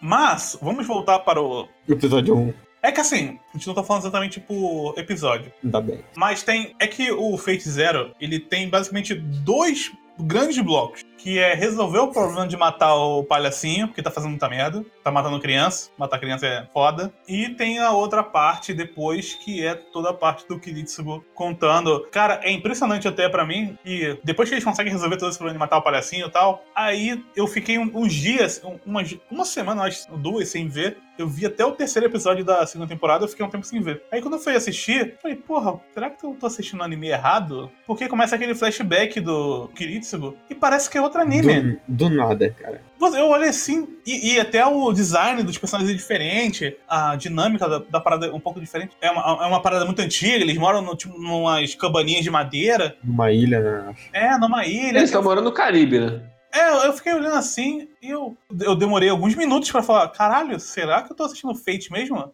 E aí depois só que eles começam a falar de magia e tal. Ah, não, é Fate, mas realmente, caralho. Até... Quando- é, nossa, é sacanagem. Eu fiquei, eu fiquei um tempo pra falar, falando da minazinha e tal. E o Kiritsugo também é um grande gado, né? Sei. Convenhamos. Mar- maravilhosamente gado. Inclusive, tem uma coisa que eu odiei muito, que é, é uma série tão Ed e não mostra ele matando a menina. Vai tomar no cu, né? Ele não matou a menina. É, exatamente. A reclamação é exatamente essa. Não, mas pra mim, pra mim isso não é um problema. Amarra depois. Não, eu tenho, eu Isso tenho, paga depois. eu tenho vários Porra, problemas. Matheus. Ele mata o pai dele e segue frio depois, cara. Ah, sim. E não mata a mina diabo. É, ele, é basic- Não. ele é basicamente Isso- o Van Helsing criança, cara. Ele matar o pai dele logo depois é um problema. Ele não matar a menina pra mim não é um problema. Pra mim é. Tinha que ter Não. um momento dele chorando e dando tiro nela. Porque ele não sentiu nada quando ele matou o pai dele. Porque ele tá morto por dentro desde os 3 anos de idade. Mas se ele matasse a menina agora, não ia, não ia acontecer o feiticeiro. Melhor ainda, porra! Mas sério, Só vantagem. essa cena pra mim é muito icônica porque a, a mina tá pra ele, me mate, me mate, tipo o, o avô do Stena, me mate, me mate. E aí. e aí, beleza, ela não, não vai matar, porque, porra, gosto de você, pá, depois a gente pode É, sair. cê- só porque você tá comendo uma galinha viva, eu não vou te matar, né? Ele chega em casa meio consternado de tudo que aconteceu. Aí o pai dele fala: Ó, ajuda outras coisas aí, vamos meter o pé porque eu dou ruim nessa cidade. Ele vai lá e mata o pai. Mas antes disso, Não, tem, tem, a, é, tem a o ataque do. O ataque. É, porque a Motoko falou pra ele. Tá, mas a Motoko não fez porra nenhuma, só matou lá o zumbi número 3. Não, Não, era tipo- o padre. Era o padre que não gostava dele. Então, mais um motivo. Sabe- Resolveu outro problema Cara, dele. Isso, isso é uma coisa, isso é uma coisa que me incomoda muito nesse flashback. Tipo, o Kiritsugu não tem agência nenhuma nesse flashback. Não foi culpa dele Não. o caos acontecer. Então, por que eu tô vendo esse, esse flashback? Só pra mostrar ele matando o pai Porque dele. quando a gente chega no segundo flashback, ele continua a mesma pessoa que ele era criança. Então por que, que eu só não vi o segundo? Porque é justamente ele não matar a menina foi o que causou todo esse negócio e foi o que causou esse pensamento nele de que é melhor matar uma pessoa pra evitar que mais pessoas morram. Isso. Ah, mas eu. Que é o não, que vai levar calma até aí, Matheus. Calma aí, Matheus. Calma aí, calma aí. Pelo que eu tinha entendido, ele ficou mais com esse pensamento porque ele matou basicamente a mãe dele. Não, Tanto nesse- Não, não. Tanto, tanto, calma, calma. Tanto que nesse flashback não fala assim, ah, eu matei uma pessoa, mas eu evitei que tantas outras que eram os monstros que estavam dentro da porra do avião. Não, mas isso começa quando o pai dele. Quando ele mata o pai dele. não. Ele não tinha esse pensamento antes. Ele começa a ter esse pensamento a partir do momento que ele não mata a menina e vê a merda que deu. Hum. Ele fica, se eu tivesse matado ela, eu teria evitado que tudo isso tivesse acontecido. Isso. Depois tem, o, depois tem o cenário similar, que é com a mestra dele, aí ele mata ela. Entendi. Tanto é que aí ele fala, aí, tá vendo? Agora eu matei. E aí tem o pit dele. Ok. Mas antes tem a Boa cena de Black Lagoon. cena maravilhosa com os pombos voando e ele com uma bazuca. Essa história que era muito séria até dois episódios atrás.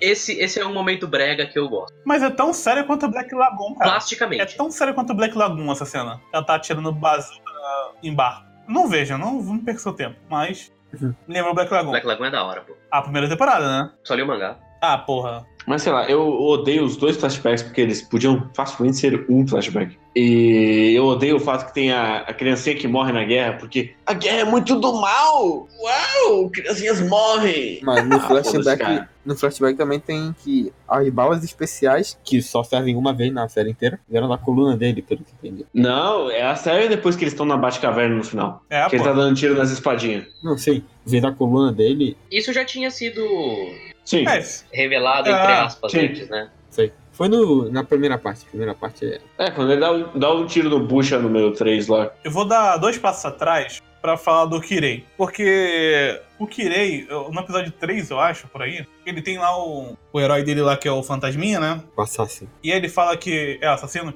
Ele fala que perdeu o assassino, e aí ele fala que saiu da, saiu da guerra, mas na verdade não saiu da guerra. Que o assassino, na verdade, é uma família. Isso. E essa dinâmica dele, ela funciona muito pouco dentro da série, porque Não, não serve pra nada. ele ele caminhar ali meio que na. Poderia ser uma coisa interessante. Ele tem um acordo com o carinha lá da. Ele tem um acordo com ele. Eles ficam falando por rádio. É, ele meio que caminha nas sombras, mas não tem exatamente um efeito realmente permanente na série, sabe? Nada tem efeito permanente. Pouca coisa acontece nessa série. Esse é o Exatamente. problema Uhum. maior. Então, o, o Kirei, pra mim, ele é um personagem subaproveitado. Eu acho que o fato dele não ser um personagem de sentimentos é interessante, de certa forma. É uma coisa que a gente já viu milhões de vezes sendo feita e de formas muito melhores. Mas ele poderia, sim, ser um personagem interessante. Porque Meu, ele... meu, meu grande problema com o Kirei é que, tipo, ele não é contraste com nada. Porque a maior parte dos personagens não tem sentimento também. Então ele é só mais um. A tentativa do anime é dizer que ele é um grande contraste com o Kiritsugu. O Kiritsugu, ele finge que não tem um sentimento, mas ele tem. E esse cara seria um cara que não tem nenhum sentimento e fica irritado pelo fato do Kiritsugu ter sentimentos. Sim, gosto no papel. No papel. A forma com- como isso é apresentado, a gente não consegue ver essa dinâmica entre os dois personagens. Eles se veem pouquíssimas vezes dentro da série. Eles só se veem mesmo na batalha final. É, não é um Naruto versus Sasuke, sabe? É uma parada muito pontual em um momento específico e quando eles se enfrentam é pra você ter aquele momento de caraca, esses dois caras têm visões tão diferentes, estão lutando, mas é, não sei, eles estão lutando aí.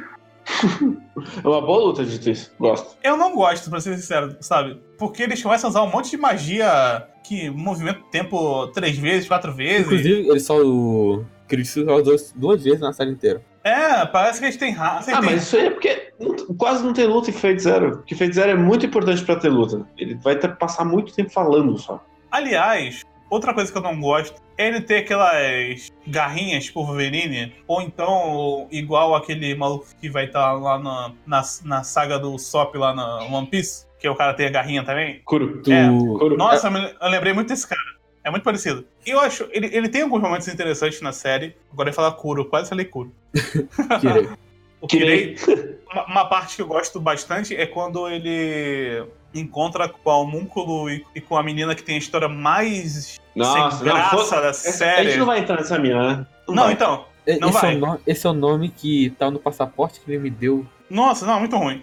Ah, Mas- foda-se, mas- foda-se. Mas a cena É. dela. É a mina Ela- que enfiava o chifre na Mungo. Isso. Isso é que tudo ela- que importa. Que ela sabia, Isso é- inclusive. Tudo que importa. Mas a cena. Tanto que ela morre em off.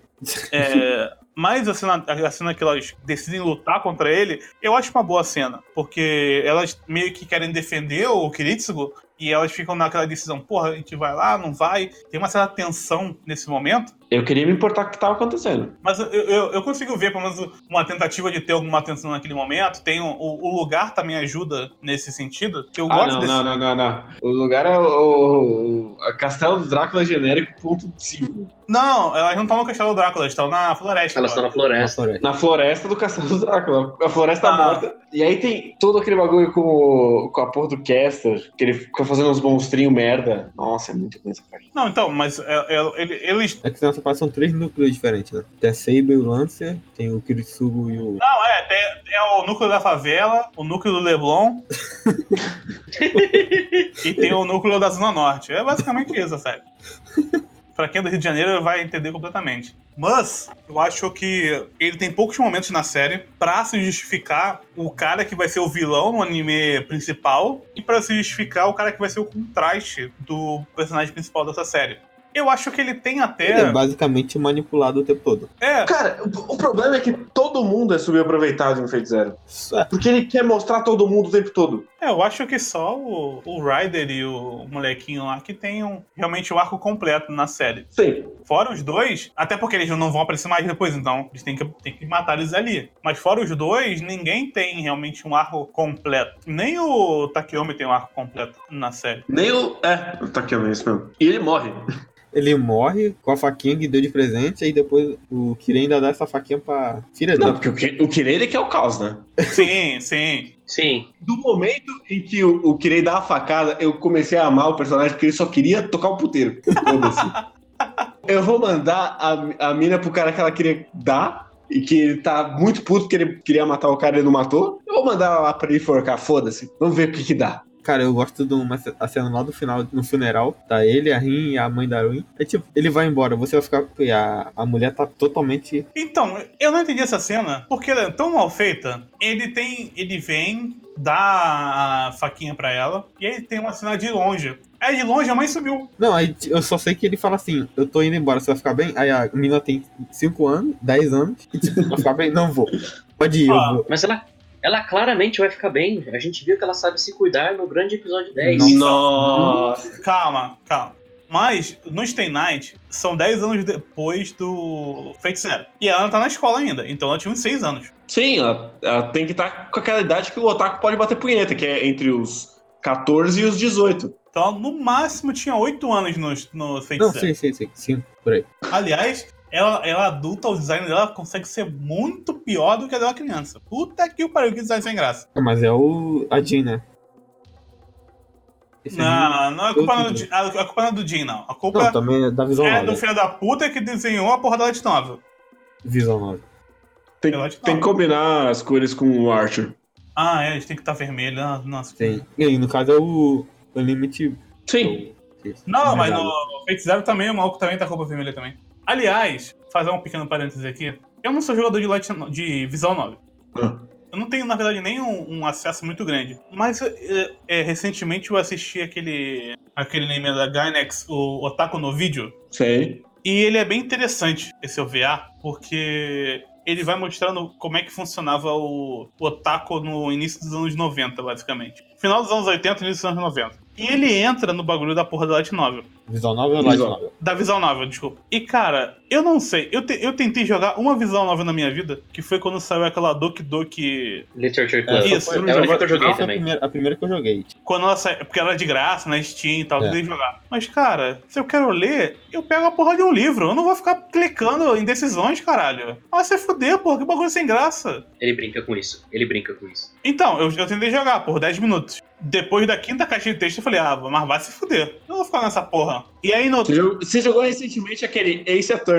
É. Ah, é verdade. Que é do caralho também. Que é a, a única visual novel. Que, é, que foi a única que realmente fez sucesso aqui no ocidente foi ela. Assistindo o Taco no Vídeo, tem um momento onde eles estão criando visual novel. Um dia de- antes da desgraça acontecer. Eu não entendo muito bem como é que funciona a dinâmica da coisa, que é você jogar. Na verdade, não é jogar, né? Você tá lendo um bagulho e você toma decisões. É, me lembra muito que- uma parada que eu fazia muito quando eu era moleque, que era é, livrinho de RPG, É isso que mesmo. você você lia no livro e você podia tomar decisões, e dependendo da decisão que você tomar, você ia pra determinada página do livro. É isso. Só que eu já, já não achava muito legal na época, porque é um bagulho que você joga sozinho, que a grande graça do RPG era você jogar com a galera, pá, viajar, ter toda aquela interação, era bem legal. Mas jogar sozinho é- nunca foi muito interessante. E aí, o- a Visão 9 foi pra um caminho que é muito louco, né? Que é o bagulho do. Não tô falando todas, né? Mas Fate, por exemplo, é um erogue, né? Basicamente. Sim. Então, sabe, é, um, é uma abstração muito grande da, da realidade. Não sei, talvez eu sou muito velho também pra, pra jogar isso. Mas eu não consigo achar interessante, sabe? Eu, eu fico. Ah, A versão ocidental eles até tiraram tudo, porque. E foi a que vendeu. eu acho que o máximo pra mim é o Telltale, sabe? Mais do que isso, eu já fico. Tá, leio o livro, não preciso jogar isso. Quero ter interação no bagulho, não só tomar decisões. Meio que pra mim perde a graça. Isso me fez lembrar até um anime que eu vi, que talvez tenha sido o pior anime que eu já vi, que foi uma tentativa deles de jogar você como se fosse em primeira pessoa. O nome do anime era One Room. E nesse One Room, era quase sempre tudo feito em primeira pessoa. Eu vi uns dois episódios, eu acho. Tipo o filme de Doom. É, era tipo na, na visão de Doom, mas era ao mesmo tempo um Doom misturado com, com uma light com uma visão nova, sabe? Você ia andando e a menina conversava com você. é- Era, é o cara, era como se fosse um pornô, pornô POV, que é o cara comendo a mina segurando a câmera. Então, era basicamente isso. Era você tá guiando a, a meio que a história, mas você não tá, porque tá vendo o que tá acontecendo, e ter interação com as meninas. Foi uma das, uma das coisas mais nefastas que eu já vi na, na indústria, e eu ficava bastante incomodado. Eu, tanto que eu assisti só dois episódios, mas eu vi que teve duas temporadas dessa merda. Então, fez o relativo sucesso? Eu não sei. Mas pra fechar esse parênteses enorme que eu abri, eu não entendo muito bem como é que funciona o Visão, Visão Novels, não sei porque tem esse apelo tão grande, mas pra mim é uma coisa muito esquisita, porque é muito esquisita e ao mesmo tempo eu consigo, mesmo achando esquisito, eu consigo entender porque ela tem um certo apelo, porque você tem o mínimo de interação possível pra achar isso interessante. E nesse anime, no Otaku no Vídeo, tem uma hora que ele tá conversando com um cara que ele é viciado em visual novel. E aí o cara tá conversando com ele e tá falando, pô, mas você não queria ter interação com pessoas de verdade? E aí o cara tá sempre falando, mas olha, olha como essa menina bonitinha. E ele fica passando o mouse em cima do corpo da mina do desenho. Eu, eu assisti o Taco no Vídeo há muito tempo atrás, eu assisti agora novamente. Eu fiquei, caralho, foi uma das coisas mais constrangedoras que eu já vi. Pô, caralho, esse otaku, se eu ver esse maluco na rua, eu bater nele, cara. Nossa, eu, eu, eu adoro a parte das entrevistas. É um, É. o mais puro cringe e. Não, pra mim o mais cringe é o maluco do. que é viciado em jogo de. em coisas militares. Aquele ali eu Nossa, batia isso é nele. maravilhoso. Ele no meio Nossa. da, da floresta. Mas nesse, Nesse maluco eu batia nele, mas eu batia com gosto. Batia com sorriso. Mas é uma coisa muito louca. Visão nova pra mim é uma coisa, é uma coisa muito fora da minha própria realidade. De jogador de, de jogo de plataforma. Então, eu acho muito esquisito. Bom, voltando. Tem uma luta, e aí começa a grande rixa. Qual das três? Não, a grande, a grande rixa de Fate é a Saber contra o Lancer. Essa é uma grande rixa? É, a grande rixa, tipo de, de orgulho, né? Sim. E essa, essa batalha começa no episódio 4, eu acho. E eles têm uma parada de honra e tal, que a gente não tá. Eles são jogados na série como personagens muito honrados, por eles têm, por- porque eles têm um tipo de histórico. A Saber, a gente até entende porque ele, ela é o. Basicamente o Arthur, o Rei Arthur. É, Arthur. Mas o Lancer, quem é ele? Ele é um cara irlandês. Ele é Demi alguma coisa, só que. Ele, ele de fato existiu. Não, todos, todos existiram, né? É porque, por exemplo, Arthur não existe relato de que Arthur de Não, mas é que o Arthur ele é, uma, é um imaginário de várias culturas. É uma né? lenda. O Skandal eu acho que é- seria o Eu Alexandre. Ele é o Alexandre Alexandre Grande. Grande. Sim, com total, Alexandre. Mas o, realmente, o lance, eu acho. Na nossa cultura, pelo menos, nunca falaram. É, aqui a gente tem, que pelo menos que eu tenha conhecimento, eu não sei exatamente pra quem ele tá se remetendo, né? Enfim, eu queria entrar nesse ponto dessa rixa que os dois têm. Que não, na verdade, não é uma rixa, é um acordo entre cavaleiros que eles têm pra resolver a batalha entre eles. Que tenta acontecer várias vezes na, na série, e no fim ela não acontece. Porque Kiritsugu, junto com o padrezinho lá, né? É o padre? Eu não lembro agora quem é o cara que faz o contrato com ele. É o querido Sugu e o cara de azul. É, o, isso. é o professor, é o Isso. ficaria com o Ryder. Então, eu achei interessante o fato de não se concretizar a batalha de, de uma forma correta, como eles queriam. Em nenhum momento eles conseguiram realmente concretizar a grande batalha épica entre duas pessoas honradas que queriam, blá blá blá blá blá, no meio de Battle Royale. Isso eu acho até, de certa forma, interessante. Mas ao mesmo momento, ao mesmo tempo é mal broxante, né? Porque, porra, vai ali uma batalhazinha deles ali, né? No meio de tanta chatice que tem nessa porra dessa série. É, O problema, é, o problema é que a gente não tem uma compensação pela batalha não acontecer. Ela Sim. só não acontece. A esse ponto eu já sabia que Fate não ia entregar nada questão de ação. Então eu só olhei e falei, ah, interessante, é legal. Eu confesso que eu fiquei pensando muito enquanto eu assistia nessa questão de controle e de relação de subalterno barra subordinado, enfim. Isso pra mim, se Fate está tentando discutir algo o que eu não sei se ele está, esse é um ponto de partida que eu acho que ele quer tomar. Não tá. Vou te responder assim rápido. Então, eu fico em dúvida se ele de fato não tá, porque o Gen ele não é um escritor ruim. Não? Não, ele escreveu Madoka, ele escreveu Psycho Pass. Ele é um cara que ele sabe fazer história sobre algo. Calma aí. Psycho Pass tem a segunda temporada. Não é dele. Que ele, não foi- ele escreveu. Ah. Um novo mundo se abre na minha mente agora. Não, o que pode ter acontecido é o que o Diego até falou, que diferenças criativas. Ele criou uma coisa, o Naso, a Taipei 1 queria outra. Não, mas eu acho até interessante isso, porque é outra mídia, né? Então, foda-se. Sim, era uma light novel aleatória. Aliás, me tira uma dúvida. A história nasceu na light novel ou nasceu na visual novel? Visual novel, Qual? Não, o, Qual? o Zero é Light o zero, o zero, Zero, era zero. light novel. O Ah, Tenant é visual novel. tá, beleza. Só nada minha dúvida. Pode continuar, mas. Então, se Fate estava tentando dizer, é, quer dizer algo, o que eu confesso que eu não parei pra pensar tanto quanto eu talvez deveria, se ele está, Uhum. pra mim esse seria o ponto de partida. Eu não entendo se ele também quer dizer algo com essa questão do Lancer basicamente ficar puto porque as pessoas elas se importam naquela guerra muito com elas mesmas a ponto delas não deixarem outras pessoas concluírem o objetivo e a vontade delas. Uhum. Basicamente, é, essas pessoas elas estão restringindo outras pessoas, forma de controle. Uhum. Eu não sei se ele de fato está tentando falar alguma coisa com isso ou se é só setup porque talvez o Lancer volte a aparecer em outro, em outro Fate e ele volta puto com todo mundo. Isso pra mim é uma grande é uma grande frustração. Assistir um anime e pensar assim, tá, mas eu não tô entendendo nada de subtexto. Será que eu não tô entendendo ou esse anime não quer dizer absolutamente nada? Sério, não tem nada. Além de coisas básicas, não tem nada. Todo 20, 26 episódios sem, de nada, de puro nada. Não sei. Eu, Basicamente. eu, eu fiquei, isso me frustrou muito. em- não é nem aquela parada assim, eu sei o que você quer dizer, mas eu não concordo da forma que você tá fazendo. É tipo você terminar a série e falar, eu não sei o que você quer dizer. Em que ponto você quer chegar nessa merda? É muito frustrante, foi muito frustrante pra mim. A real é que assistir Fate é uma experiência vazia. Eu lembro que eu tava no episódio 19. Uhum. 19 é o episódio que acaba lá com o Karia matando a, a irmã. É, aí o, o- esse episódio termina com o Gilgamesh e o, e o Kirei lá, e o Kirei fala: ah, se for pra, pra sentir o gosto desse vinho, né? Me lembrou Tate no Yusha. Mas pra, se for pra sentir o gosto desse vinho toda Grande vez, momento. então eu vou continuar assim. Aí eu pensei, porra, se pá agora, eles começam a desenvolver o Kirei, a fazer alguma coisa com o Kirei. Uhum. Aí eu notei que faltava quatro episódios.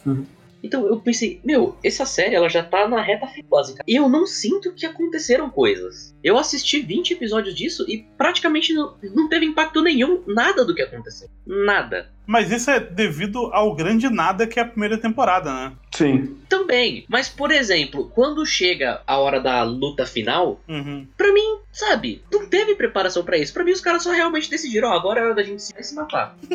Não teve Não. absolutamente É porque não chega a hora da luta final. Ela só acontece. Então, mas não é como se o anime quisesse que ela só acontecesse. O anime acha que ele, de fato, esse era o momento. Tanto é que esse episódio que começa a luta, ele é todo mais calmo, ele é mais introspectivo, ele foca muito no Waver e no Rider. Uhum. Inclusive, a, a minha cena favorita de todo Fate é a cena que o Waver libera o Rider. Bom.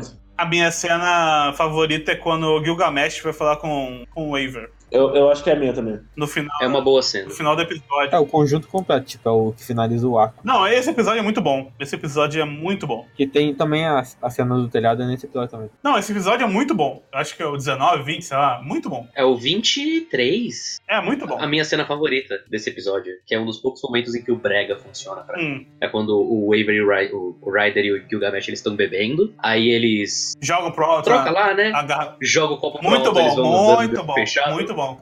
Eu acho, eu acho que a gente pode entrar agora na Saber. A gente devia? A gente devia. A Saber, ela vai ter um papel meio que intermediário até boa parte da série. E nos dois últimos episódios ela vai ter um realmente um peso. Marco.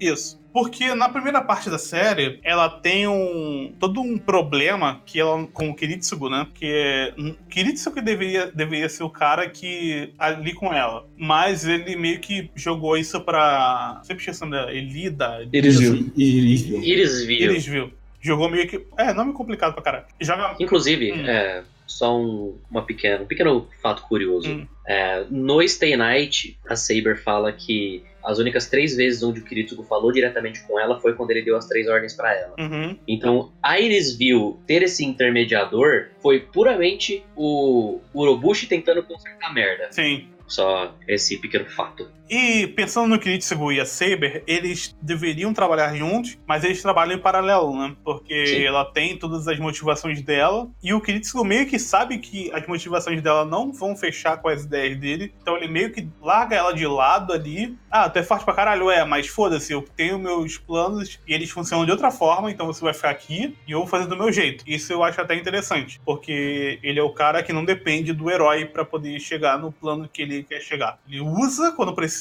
mas ele tá usando meio que tangencialmente. Mas pensando na Saber, ela fica muito apagada durante toda a série, ela meio que é só um boneco que tá ali pra salvar. E aí quando chega no finalzinho da série, no finalzinho, finalzinho, depois de todas as conversas que já rolaram, depois de toda a humilhação que ela já passou lá com o Ryder e com o Gilgamesh, que Acabou. basicamente Ah, Já não tinha moral. Ah, não nossa, tinha moral nenhuma. acabaram com ela ali.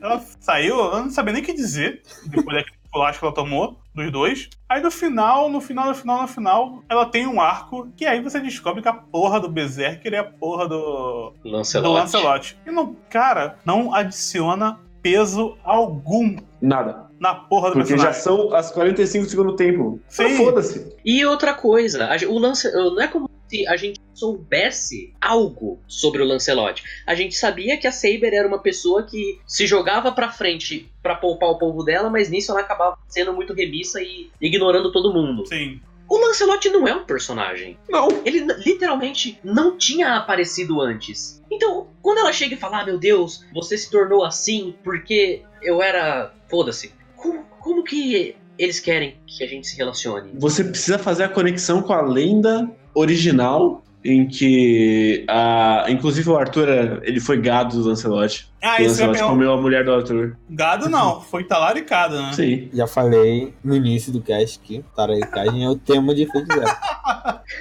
o, o grande. E aí, muitos conceitos se levantaram na minha cabeça que é tipo, então a, a Saber era lésbica e tinha uma, ela namorava com uma mulher que era bi, que deu pro Lancelot? Guerreiro. É isso? Não, aí tu tá sendo muito esquerdista, cara. Não- Isso não tá sendo discutido Não, nessa série, cara. Mas ele, ele comenta que ele fala, ah, não sei quem, você não me puniu porque eu peguei a não sei quem. Essa é a última frase dele. Sim, porque, porque na história original ele pega a mulher do Arthur, né? O Sim. O Arthur é mulher? Esse, isso pra mim agora é canônico. A, Saber, a Saber era lésbica. Por isso, por isso que, por isso que tinha tantos momentos dela com a Iris. As duas no carro. Podia ser, né? Uma coisa, alguma coisa do tipo. Mas, penso, voltando pra Saber, ela é um personagem que parece que ela sempre vai vingar na série. Toda vez que ela aparece, ela parece que ela vai acontecer alguma coisa com ela. E aí não acontece nada. E aí ela vai lutar com alguém e não luta. E aí ela vai lutar contra o Ryder, mas não acontece porque na verdade não foi o Ryder que roubou a foi o Berserk, sabe? Ela nunca acontece na série, nunca acontece, nunca acontece. E a gente já sabe que vão colocar nos comentários. Não, é porque é o Fate Night, que ela vai fazer alguma coisa. Só posso, falar uma- só posso usar uma frase. Foda-se. Aí é uma frase. Mas ela, não- ela é uma, perso- é um personagem que nunca acontece. E pelo que eu vi. É uma personagem vazia pra caralho demais. Demais, demais. E o, o Fate Zero é uma parada vazia. Eu assistindo esse. Eu assisti três episódios só do Stay Night. E olhando pro Fate Zero, pro Stay Night, eu fiquei assim, caraca, eu tinha que ter assistido essa porra primeiro. Pro Fate fazer sentido. Mas não é minha culpa que eu não assisti primeiro. Esse que é o grande lance. Sim. Porque quando você faz um prequel, ele tem que se valer sozinho. Eu não posso, eu não tenho que ter que assistir a série original pra poder completar o que tá ali, entendeu? O problema não tá no quem tá assistindo, o problema tá em quem fez, porra. Isso é óbvio, entendeu? Eu não tô assistindo é, Fate The Night 2. Eu tô vendo Fate Zero. E esse que é o grande lance da parada. Você tem que assistir uma série na frente para poder entender o prequel. Como assim? É tipo você tem que assistir o, o- a história toda do Batman pra poder entender o Batman no 1. Pra entender o Batman Begins. É, como assim? Não faz sentido, sabe? Se tem o Fate que tem que funcionar sozinho, é o Fate Zero. Sim. E ele não funciona sozinho, porque ele deixa vários buracos que assistindo três episódios do Fate Stay Night, eu já consegui preencher algumas lacunas que o Fate Zero deixou. E isso é muito frustrante. Porque quem fala que o 2006 não, não vale é o fã. Mas eu assisti três episódios e eu já me respondi várias coisas. Então por que, que ele não vale? Porque ele não é feito pelo Photoball, com aquela design horroroso? Enfim, vamos entrar na porra do design agora. Que é Acabou. cara. Tá esperando esse momento. Bom momento. Por favor, guerreiro, vai lá. Cara, uma das coisas que você mais ouve nessa, nessa vida de fazer crítica de anime é. Não, porque estúdio bom, estúdio bom é o Photoball. Porque, porra, o bagulho fica bonito quando você faz. Cara, Zero é muito feio, meu Deus do céu! Ele não é feio porque ele é mal animado. Ele é bem animado, é verdade. O problema é todo o resto. O design é terrível, os cenários são péssimos. Você tem o porto genérico, aí depois você vai pra floresta genérica, o castelo genérico, E tudo com névoa. É, todos ou de noite ou nublados. aí depois, aí depois você vai pro jardim genérico do castelo genérico, depois você vai pra, pra parte do rio genérico. E aí você acabou a primeira temporada já. Você já passou em todos os lugares da primeira temporada. Puta que pariu. Tudo parece que acontece na mesma porra de dia, porque tá sempre de noite. Terrível. Nenhum personagem é um design interessante. Todos eles usam roupa sem graça e eles têm a cara sem graça e o cabelo sem graça. E aí, Um eu acho interessante. Eu gosto, apesar de eu odiar o personagem, gosto do design do Caster. Porque é o único levemente diferente. Pô, mas ele é o Ryuk, cara. Caralho, vai tomar no cu, cara. Ele é o. É o Ryu? O Rabashira do iShield, na verdade. Não, ele é, o- pra, pra mim ele é o Ryuk. mas Ele é muito. sabe, cara, Nossa, tipo, impressionante. Ah. Eu, eu, me, eu me sinto vendo Recreators de novo, que é tipo, a gente vai fazer uma cavaleira, então a gente vai fazer a cavaleira mais genérica que eu consegui pensar é a Saber. Não tem como ser mais genérico do que ela. Cara, E o aí- uniforme da Cara, é Saber me feio. ofende. Me É ofende. muito feio, muito feio. E aí o Gilgamesh, a armadura dourada dele é horrorosa, horrorosa. É Aquela porra que ele voa, o que, que é aquilo? Meu Deus, é o, é o, o, o avião do, do Joe Schumacher, do Batman, velho. Aquela merda. Cara, é tudo muito, muito feio. Ai, cara, Meu porra, o Deus. guerreiro foi, foi longe agora. Então, todo o design de Fate Zero, toda a forma. Eu entendo quem gosta, porque tem muitas cenas que realmente são dinâmicas, mas é um design CG que eles colocam uma skin por cima. É muito feio, as cores são muito feias. O design do. O rosto dos personagens é muito feio. É aquele rosto fino Sword Art Online, mas com muita luz, sabe? Na cara do personagem. Cara, é Ele é meio que a versão mais refinada possível do design de revistinha de aprender a desenhar seu mangá. Nossa, velho, é muito feio. Parece que eles estão com, com uma luz é, de preenchimento na cara dos personagens o tempo todo, sabe? É muito. É, eles jogaram lá o gradiente no, do Photoshop. Caralho. Nossa, cara. Cara, to- todas as cores são lavadas, porque eu tenho que ser muito sério, então eu vou fazer tudo com cara de morto. Parece que foi o Zack Snyder que coloriu essa merda. É- Não, aí tá fazendo o Zack Snyder, né? Nenhum personagem tem, tem tipo, o olho, os olhos são tudo mortos. Todos. Talvez não o do Raver e da O Saber. do Waver não é. É. É, o do Raver não é. Mas não são nem os olhos. Eu o acho, do, eu acho que é, do Caria é um só. eu acho que nem são os olhos, é é a expressão do personagem. né? Não tem, né? É, é a sobrancelha que faz a diferença. Porque é tudo personagem de rosto fino, cabelo mais ou menos bagunçado, Sim. olho grande, ou olho pequeno com nariz reto, dependendo do personagem. Uhum. Eu juro, tem uma, uma parte na, nos episódios finais que é quando o Kiritsugu e o Kirei vão se enfrentar lá na Batcaverna. Uhum. Aí é primeiro plano no Kiritsugu, primeiro plano no Kirei, Nossa, Primeiro plano do caralho! primeiro plano no Kirei. Só mudava o cabelo. Um tinha o cabelo do Spike, o outro tinha mullets. o, Kirei, o Kirei é o pior design por causa dos mullets. Eu nunca vou deixar de odiar isso. É porque, cara, o Stay Night foi feito por uma, uma pessoa de 18 anos que nunca fez um zero na vida e tava preso num porão. É uma porra de um, de um zoológico. É, me lembrou. Eu vi um anime, faz, eu acho que foi esse ano. Eu não lembro o nome do anime mais. Que era um anime que o maluco era muito otaku e ele queria fazer um- uma visual novel. E ele vai conversando com pessoas pra fazer visual novel. E eu nunca vi visual novel com design de personagem legal. É sempre a mesma coisa. Você Mais perto que chega Hum, é Steins Gate. é, eu não, não via. É perto do que o anime. O, o anime ele arruma bastante, mas é mais ou menos a mesma coisa, só que com uma qualidade pior de Ele, ele tem um traço, ele Sim, tem um traço. E a colorização, a próprio. colorização também é muito boa. O anime que eu vi foi um tal de Ore no Imoto, é blá blá blá blá. É o de Light Novel, né? Eu acho que é Latino, eu não sei. Eu não pesquisei. Não, o de Light Novel é o Imoto Janai, não é? Deixa eu ver aqui. My Sister, My Rider? Ah! Oreimo, eu acho que é visual. Não, mas tem é, um light que novel, saiu ano passado. Não foi o Jana. É o My Sister, My Rider. É, então, é, esse também é Light Novel, esse Oreimo. E aí ele tem uma irmã que ela é viciada em jogo de. em Light Novel, em visual novel de irmãs, de Moto, né? E cara, é um mundo muito bizarro pra mim, cara. Eu vou, vou me repetir aqui. É um mundo muito louco. E aí ela começa a fazer os próprios jogos dela e começa a fazer muito sucesso. E enfim, eu não vou repetir. É um bagulho muito esquisito. Se você gosta de Light Novel, de Visual Novel, me explique por quê. Eu queria entender. Eu gosto de visual novel. Então, por que você gosta de Visual Novel? Eu sei. Porque, tipo. Qual a diferença eu de um livro para um Visual Novel? Narrativa.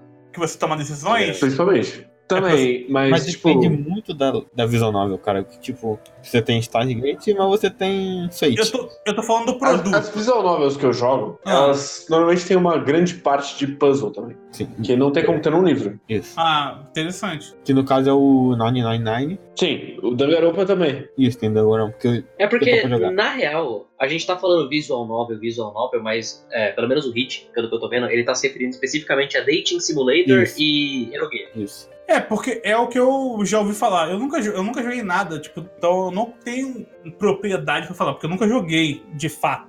Mas eu queria entender. Eu acho interessante entender por que, que as pessoas gostam de determinada mídia. E o Guerreiro colocou que tem coisas além, que vão além de simplesmente você tomar decisões. Já Sim. Sim, por tal. exemplo, Já- o, Essa fala mais interessante. o Ace Attorney, que é advogado. Você vê o crime, você tem que procurar pistas, investigar. É, mas E a eu- parte do eu- tribunal em si. Mas o Ace Attorney, ele é mais ou menos uma visão nova, né? Ele conta como visual novel porque é aquele esquema de personagem parado. Isso. É porque ele é tão bom que não, não é visão. Mas é, Não, porque eu acho que. as, as visual novels que você tá perguntando especificamente, Uhum. pelo que eu tô entendendo pelo menos, São, são feitas com porão. E aí eu não, não são feitas. É, Vou- vamos botar Mas assim. é basicamente- Só o Zero Gate. Isso. os erogues, Isso. sim. É basicamente a questão de. É o que a gente fala sempre, self-insert. Uhum. personagem de visual novel, você entra naquele mundo e aí, conforme você vai tomando decisões, você tem a ideia falsa de que você tá controlando aquela história e de que quando você chega e pega a menininha e tem lá a imagem pornô, você conseguiu aquilo com o seu esforço. Isso. Tem um mangá que ele era bastante famoso, eu não sei até que ponto hoje em dia as pessoas ainda, que chama The World God Only Knows. Sei. Ele é sobre um moleque que ele é muito, muito, muito viciado em visual novel. Ah, mas tu não precisa, tu não precisa desse tal nesse. Você só fala de quem Ken, pô.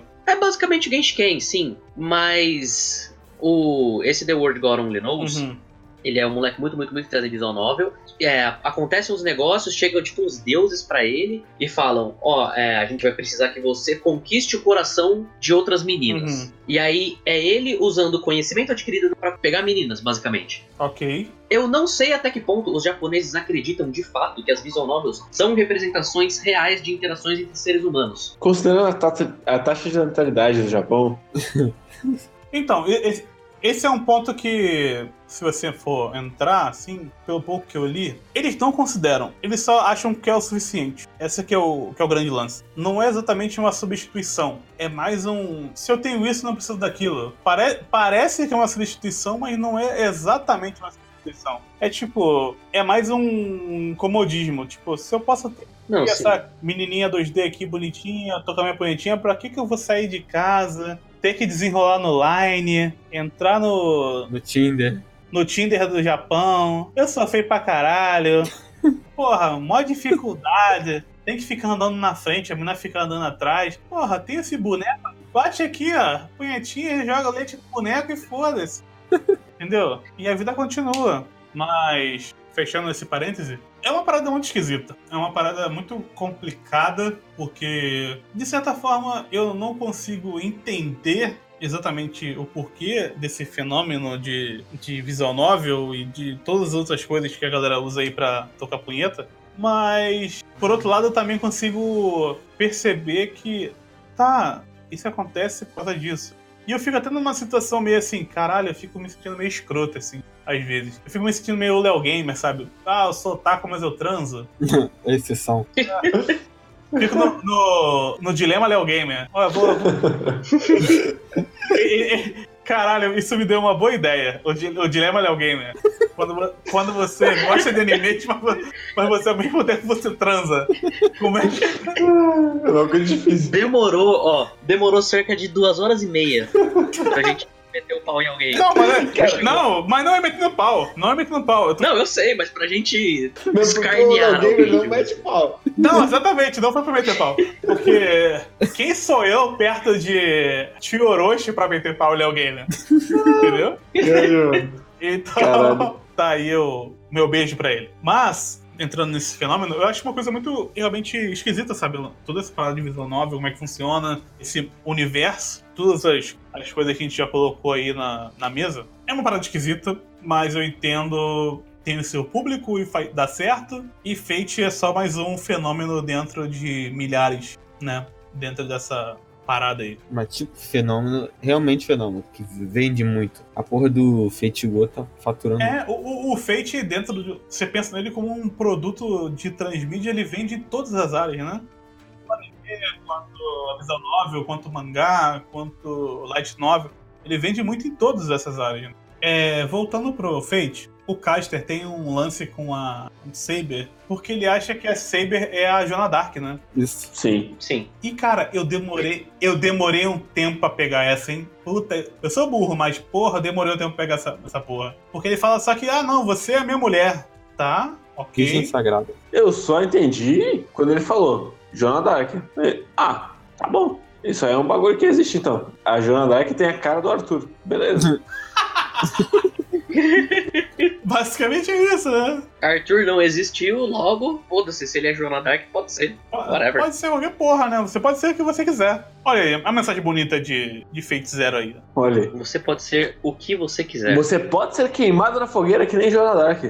É só você querer. Eu acho que ela não queria, não, cara.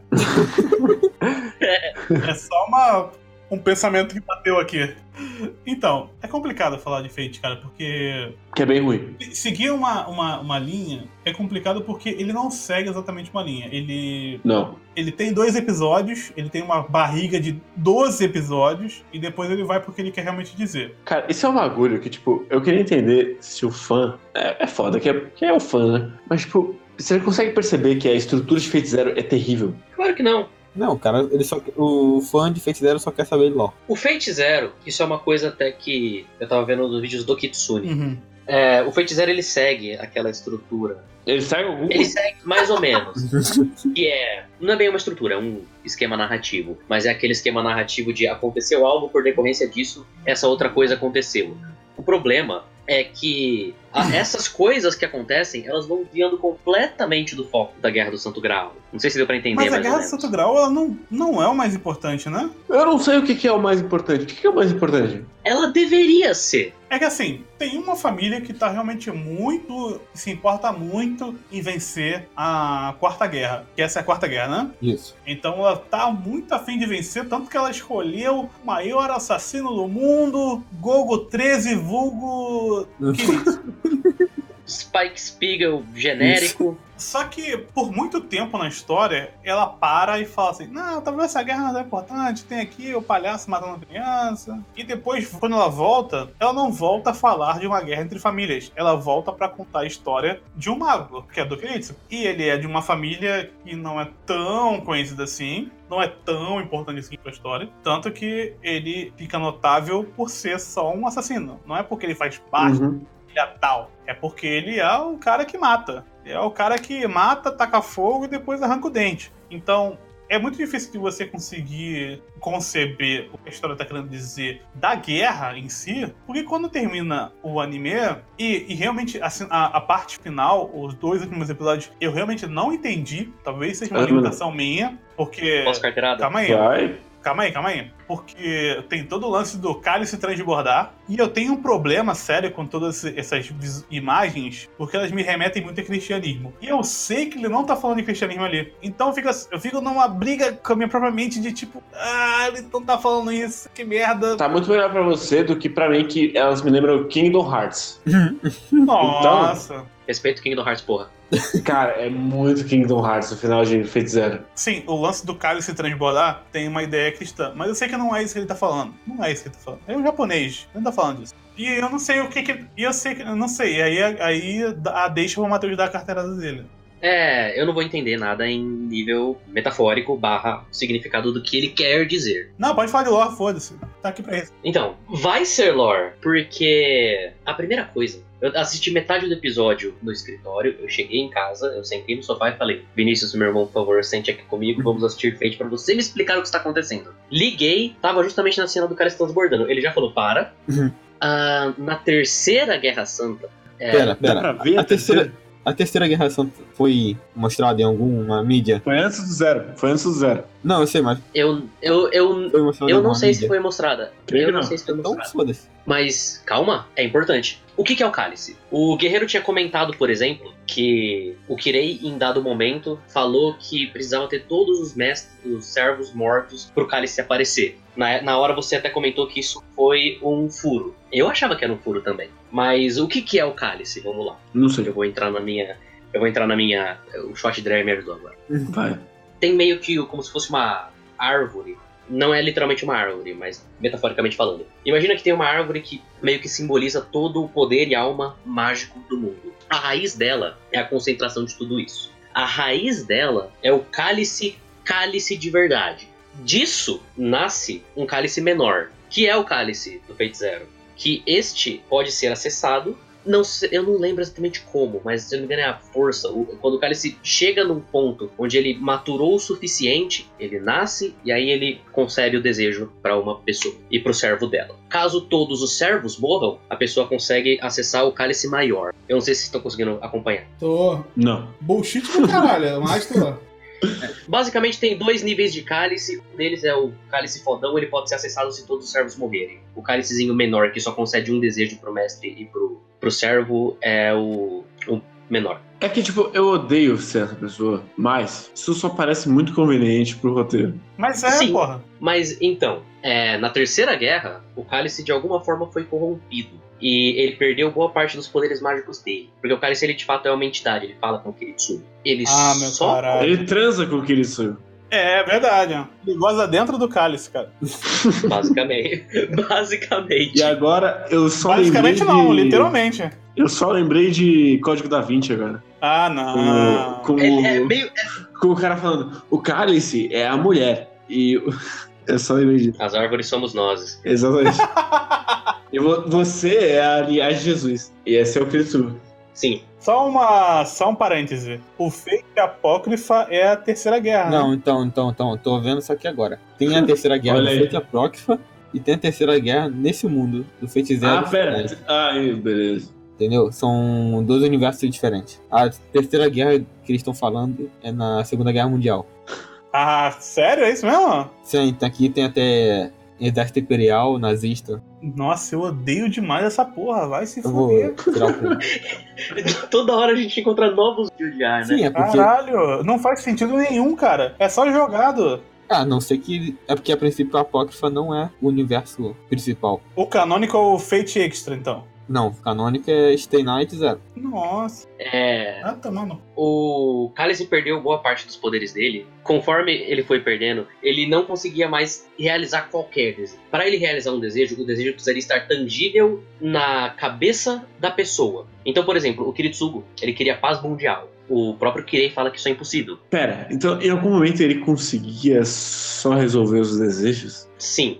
Antes dele ser corrompido na Terceira Guerra. Ah, só como eu odeio essa merda. Puta que pariu. Caralho, é pior do que uma Akuma no Mi e Logia, essa porra. Nossa, cara. Basicamente. Por que, por que, que ele só não consegue resolver os desejos desde o começo? Por que, que precisa ter um lore? Porque é Fate. Você quer que Fate não tenha lore? Sim! Podia ser igual o Endiabrado.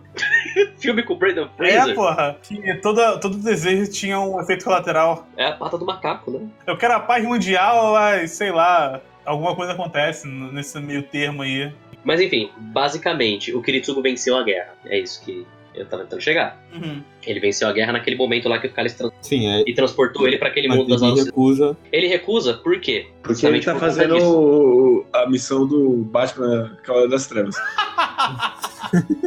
Eu gosto da viagem de LSD dele, cara. É, então. É, Essa viagem ela serve basicamente pra exemplificar. A única maneira que o Kiritsugo conseguiria chegar em uma paz mundial é matando todo mundo, porque ele é esse tipo de pessoa. Sim. Uhum. Tem o negócio dos, dos navios. Que é Cavaleiros das Cara. Um pra um. maluco, essa parte eu fiquei tão puto. É uma, é uma merda. Sabe, sabe o que Uma me lembrou? merda. O final do Benjamin Button. Não vi. Não lembro. O final é quando. Foda-se spoiler de Benjamin Button. Se você não viu, tu não vai ver hoje. Ele. A mina é atropelada e aí ele vai fazendo em retrospectiva tudo o que foi acontecendo pra que no final tivesse acontecido isso com ela.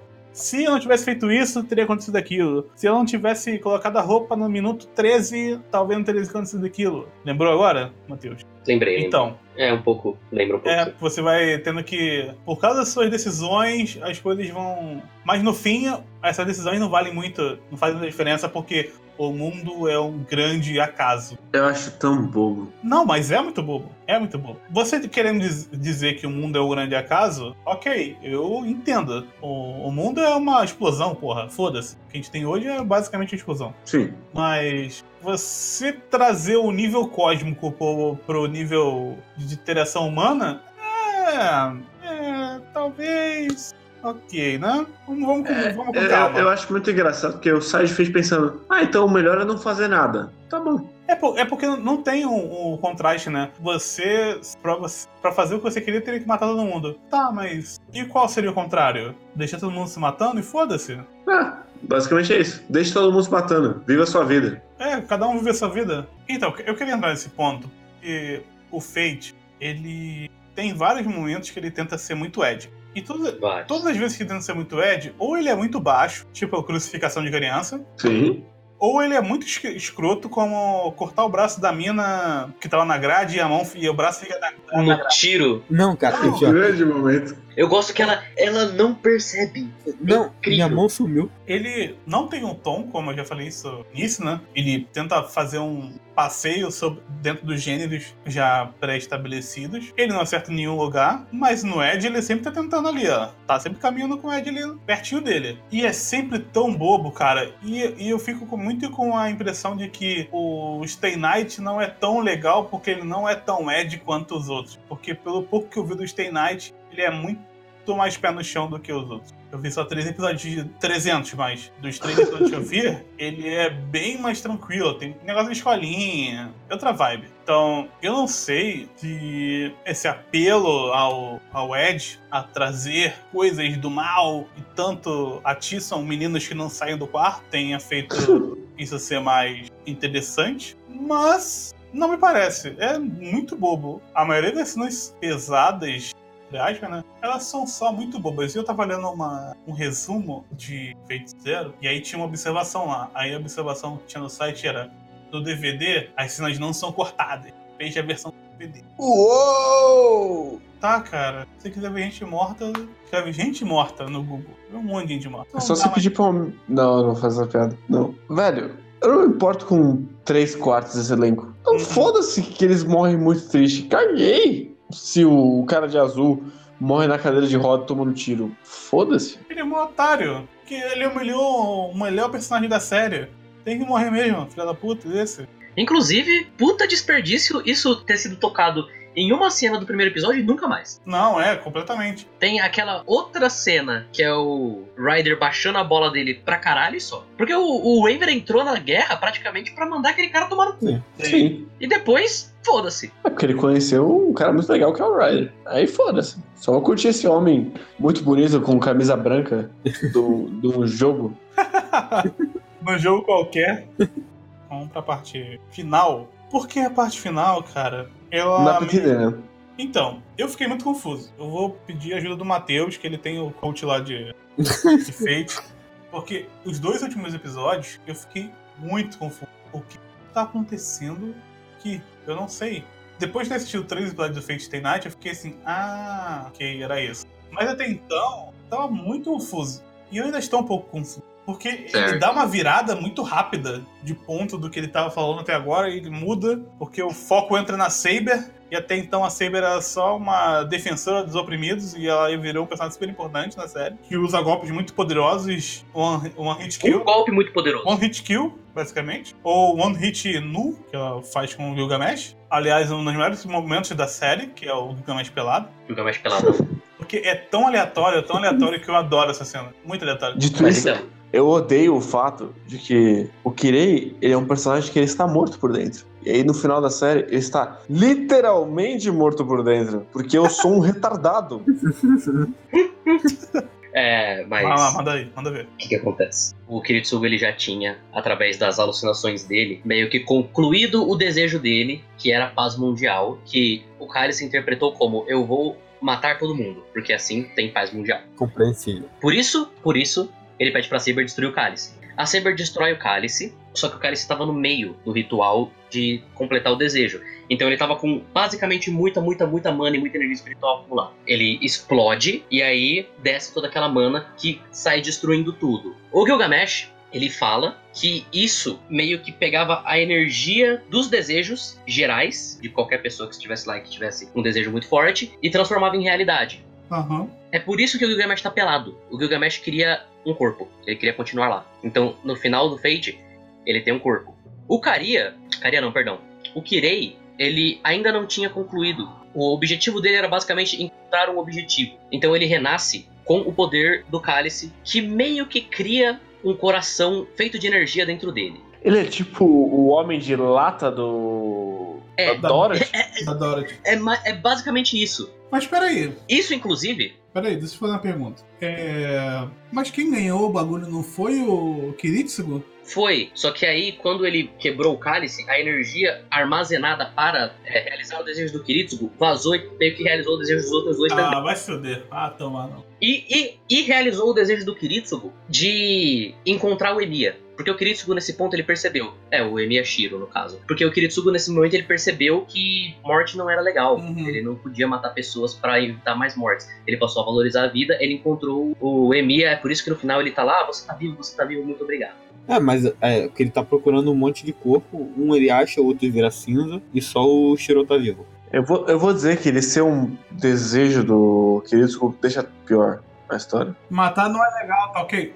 Isso é interpretação. Isso é interpretação, já vou dizer aqui, não é nada canônico. Ah, tá. É Do interpretação teu irmão, no caso. dos Ô. fãs. É, dos fãs e do meu irmão. Porque, tipo, ele, ele começar a valorizar a vida e ele ver em uma pessoa a salvação dele mesmo, gosto do conceito. Ele ter desejado isso e literalmente conseguido, acho uma bosta. É, assim como tudo. Agora, uma pergunta: posso, posso dar spoiler do Pode! Fate Stay Night? Foda-se, vai, pode. Aham. O Kirei, ele tem esse coração. Isso aqui não é nem pra complementar nada, só quero realmente falar esse momento. O Kirei, ele consegue lá o coraçãozinho de energia do cálice dele, né? Aí no Stay Night, ele morre porque o cálice revive, o cálice nasce de novo e meio que pega a energia de volta. Ah, Então ele não. Pega o coração do Kirei de volta e o Kirei morre.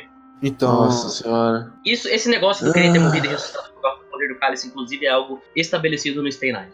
É, só uma bullshit pra matar o querendo no stand. Tomar no Entendi. cu, porra. Sim. A Saber não podia ter matado ele, não? Tinha que ser a porra do Cálice, caralho. Cara, eu, Arin tinha que ter matado ele. sim, a Arin Ah. é cada protagonista. A herói, no caso. Ela é protagonista? Não, né? O protagonista é um molequinho, né? Ela é a Não, protagonista do Unlimited Blade. Ah, tá. Não, mas ele matou o pai dela, então. É, então, pensando aí pensando teria numa uma... narrativa que não é só uma punheta pro fã, Sim, ela deve descobrir em algum momento. Mas ela deveria agradecer, porra. Sacanagem. Um dela pai. literalmente vendeu a irmã dela. Então. Mas não vendeu ela. Mostra que ele gosta mais dela. É. Inclusive, isso me lembra um outro nitpick que eu quero fazer. Hum. É... Zero se passa nos anos 90, né? Sim. Aham. Por que que todas as cenas com o Tossaka, elas parecem que elas se passam em 1805? Ele usa luz de vela.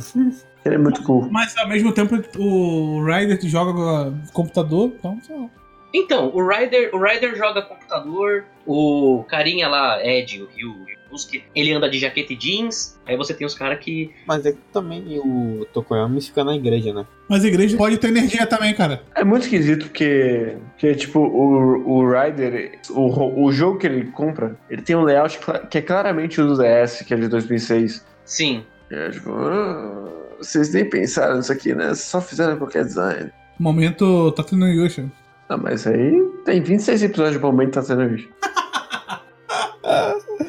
Não aguento mais. Não, tô mais, mais cansado falando dessa merda do que assistindo. Mentira, tá muito mais cansado assistindo. É isso então, final. O Matheus explicou o que, que é essa porra desse cálice desgraçado. Não Sim. melhorou. Nada. Não Foco melhorou no- em nada. Eu fiquei- Não, Porque vai- muito pelo, pelo contrário. fiquei mais puto. Ainda mais com esse spoiler aí do Stay Night. Quando eu chegar nessa parte eu eu vou ficar menos puto. Mentira, eu vou ficar tão puto quanto.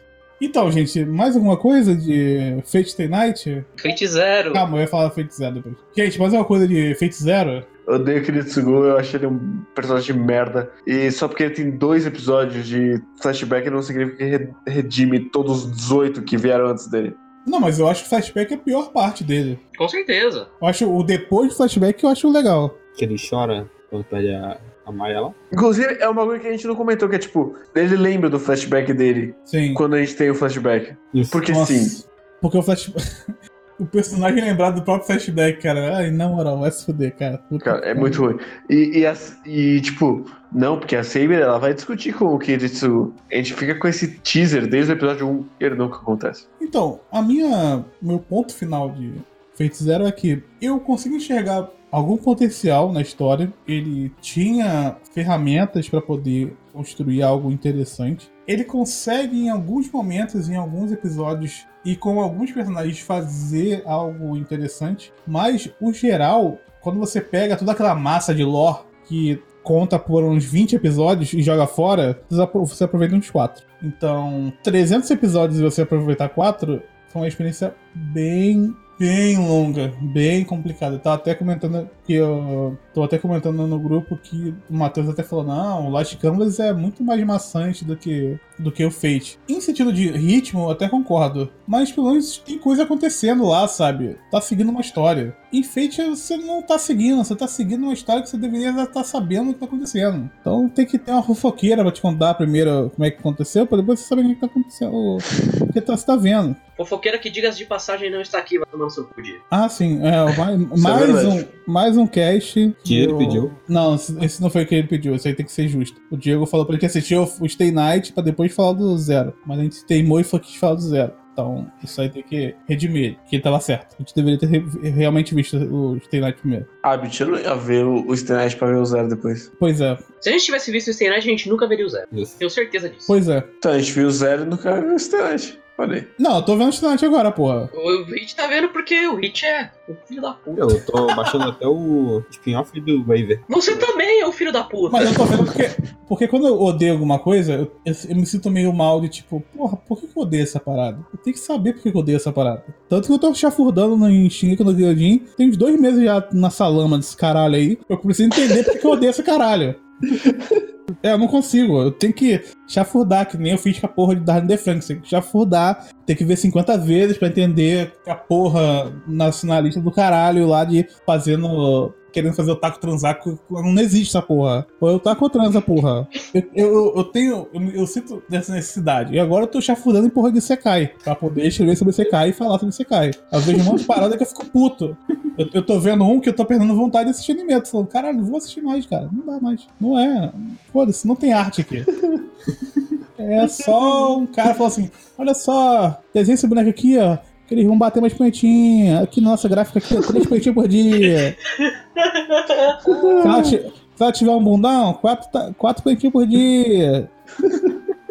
Só isso que eu consigo ver, cara. Mas é. Sou eu chafurdando na lama. Eu pensei que eu era só assim com zumbis, mas eu descobri que, que um anime ruim também sou assim. Que no mais profundo do, do abismo pra falar, não, isso aqui é ruim. Tô falando que é ruim, porra. Falando que eu sei que eu tô falando. Eu chorei pra falar isso.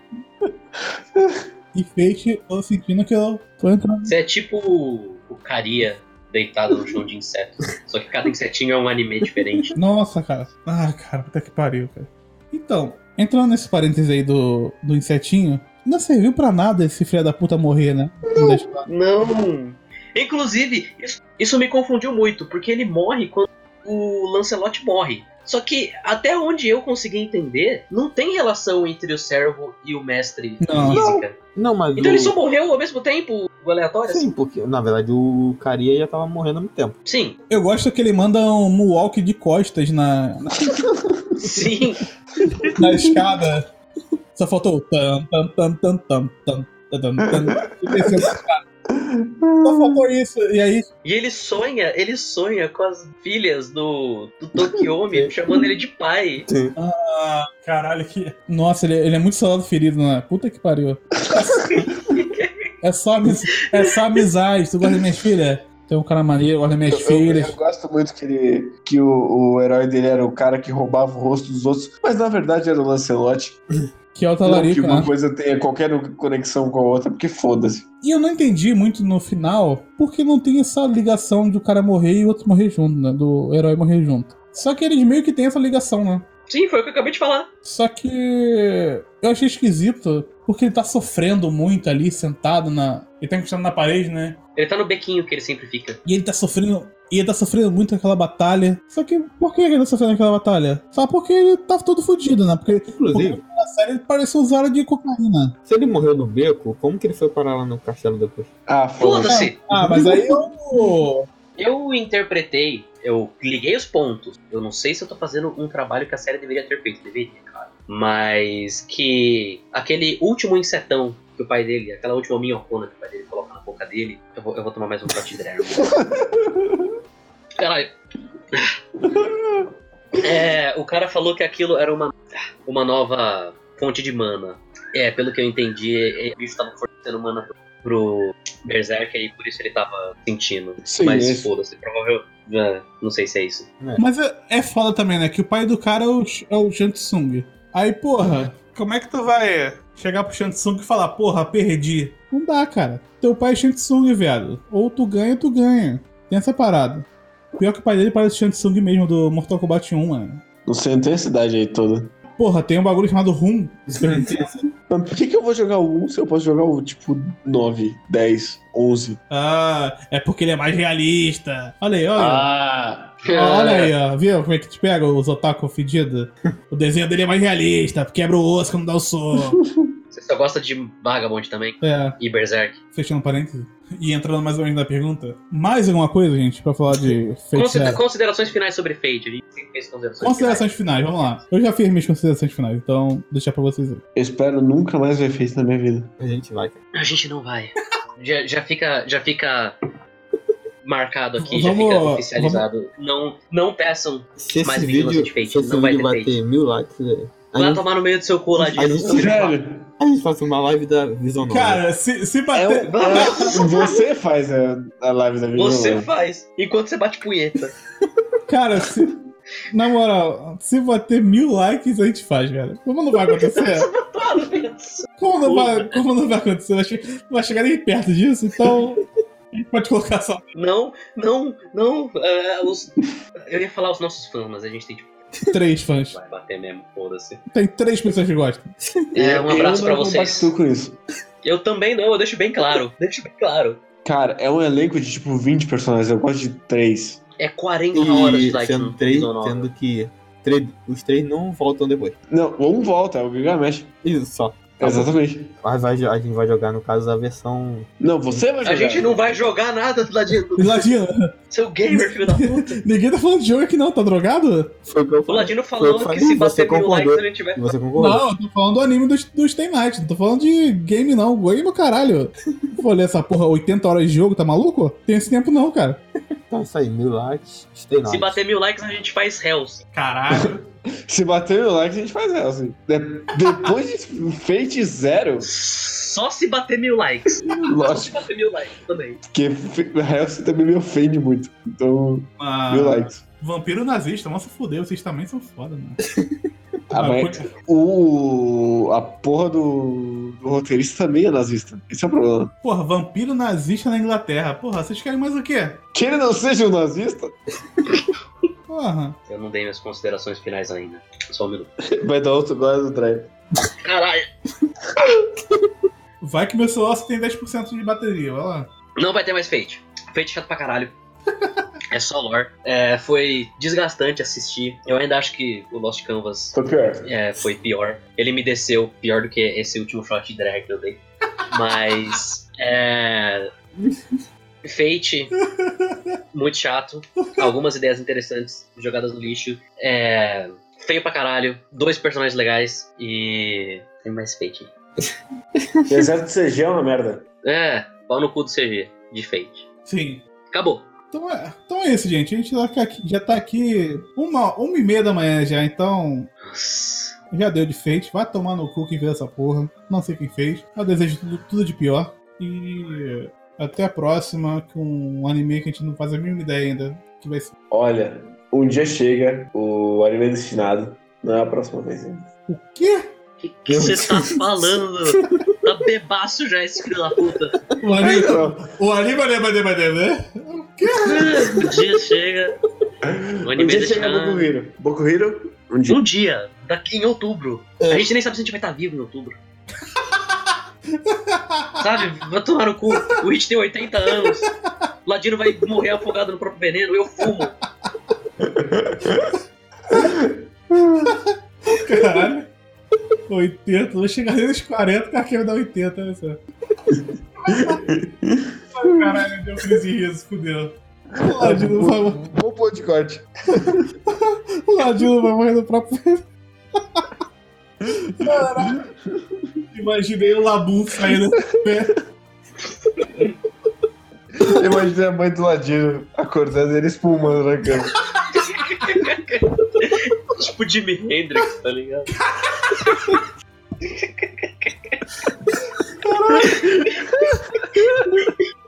Chorando. Cara, cara. Cara, Tchau, tchau. Tchau. caralho, Jimi Hendrix, cara, na moral, parei, mano. Não quero mais gravar isso não, mano. Minha mandíbula tá doendo, mano. Caralho, mano, admira aí. Parabéns, Matheus. Parabéns.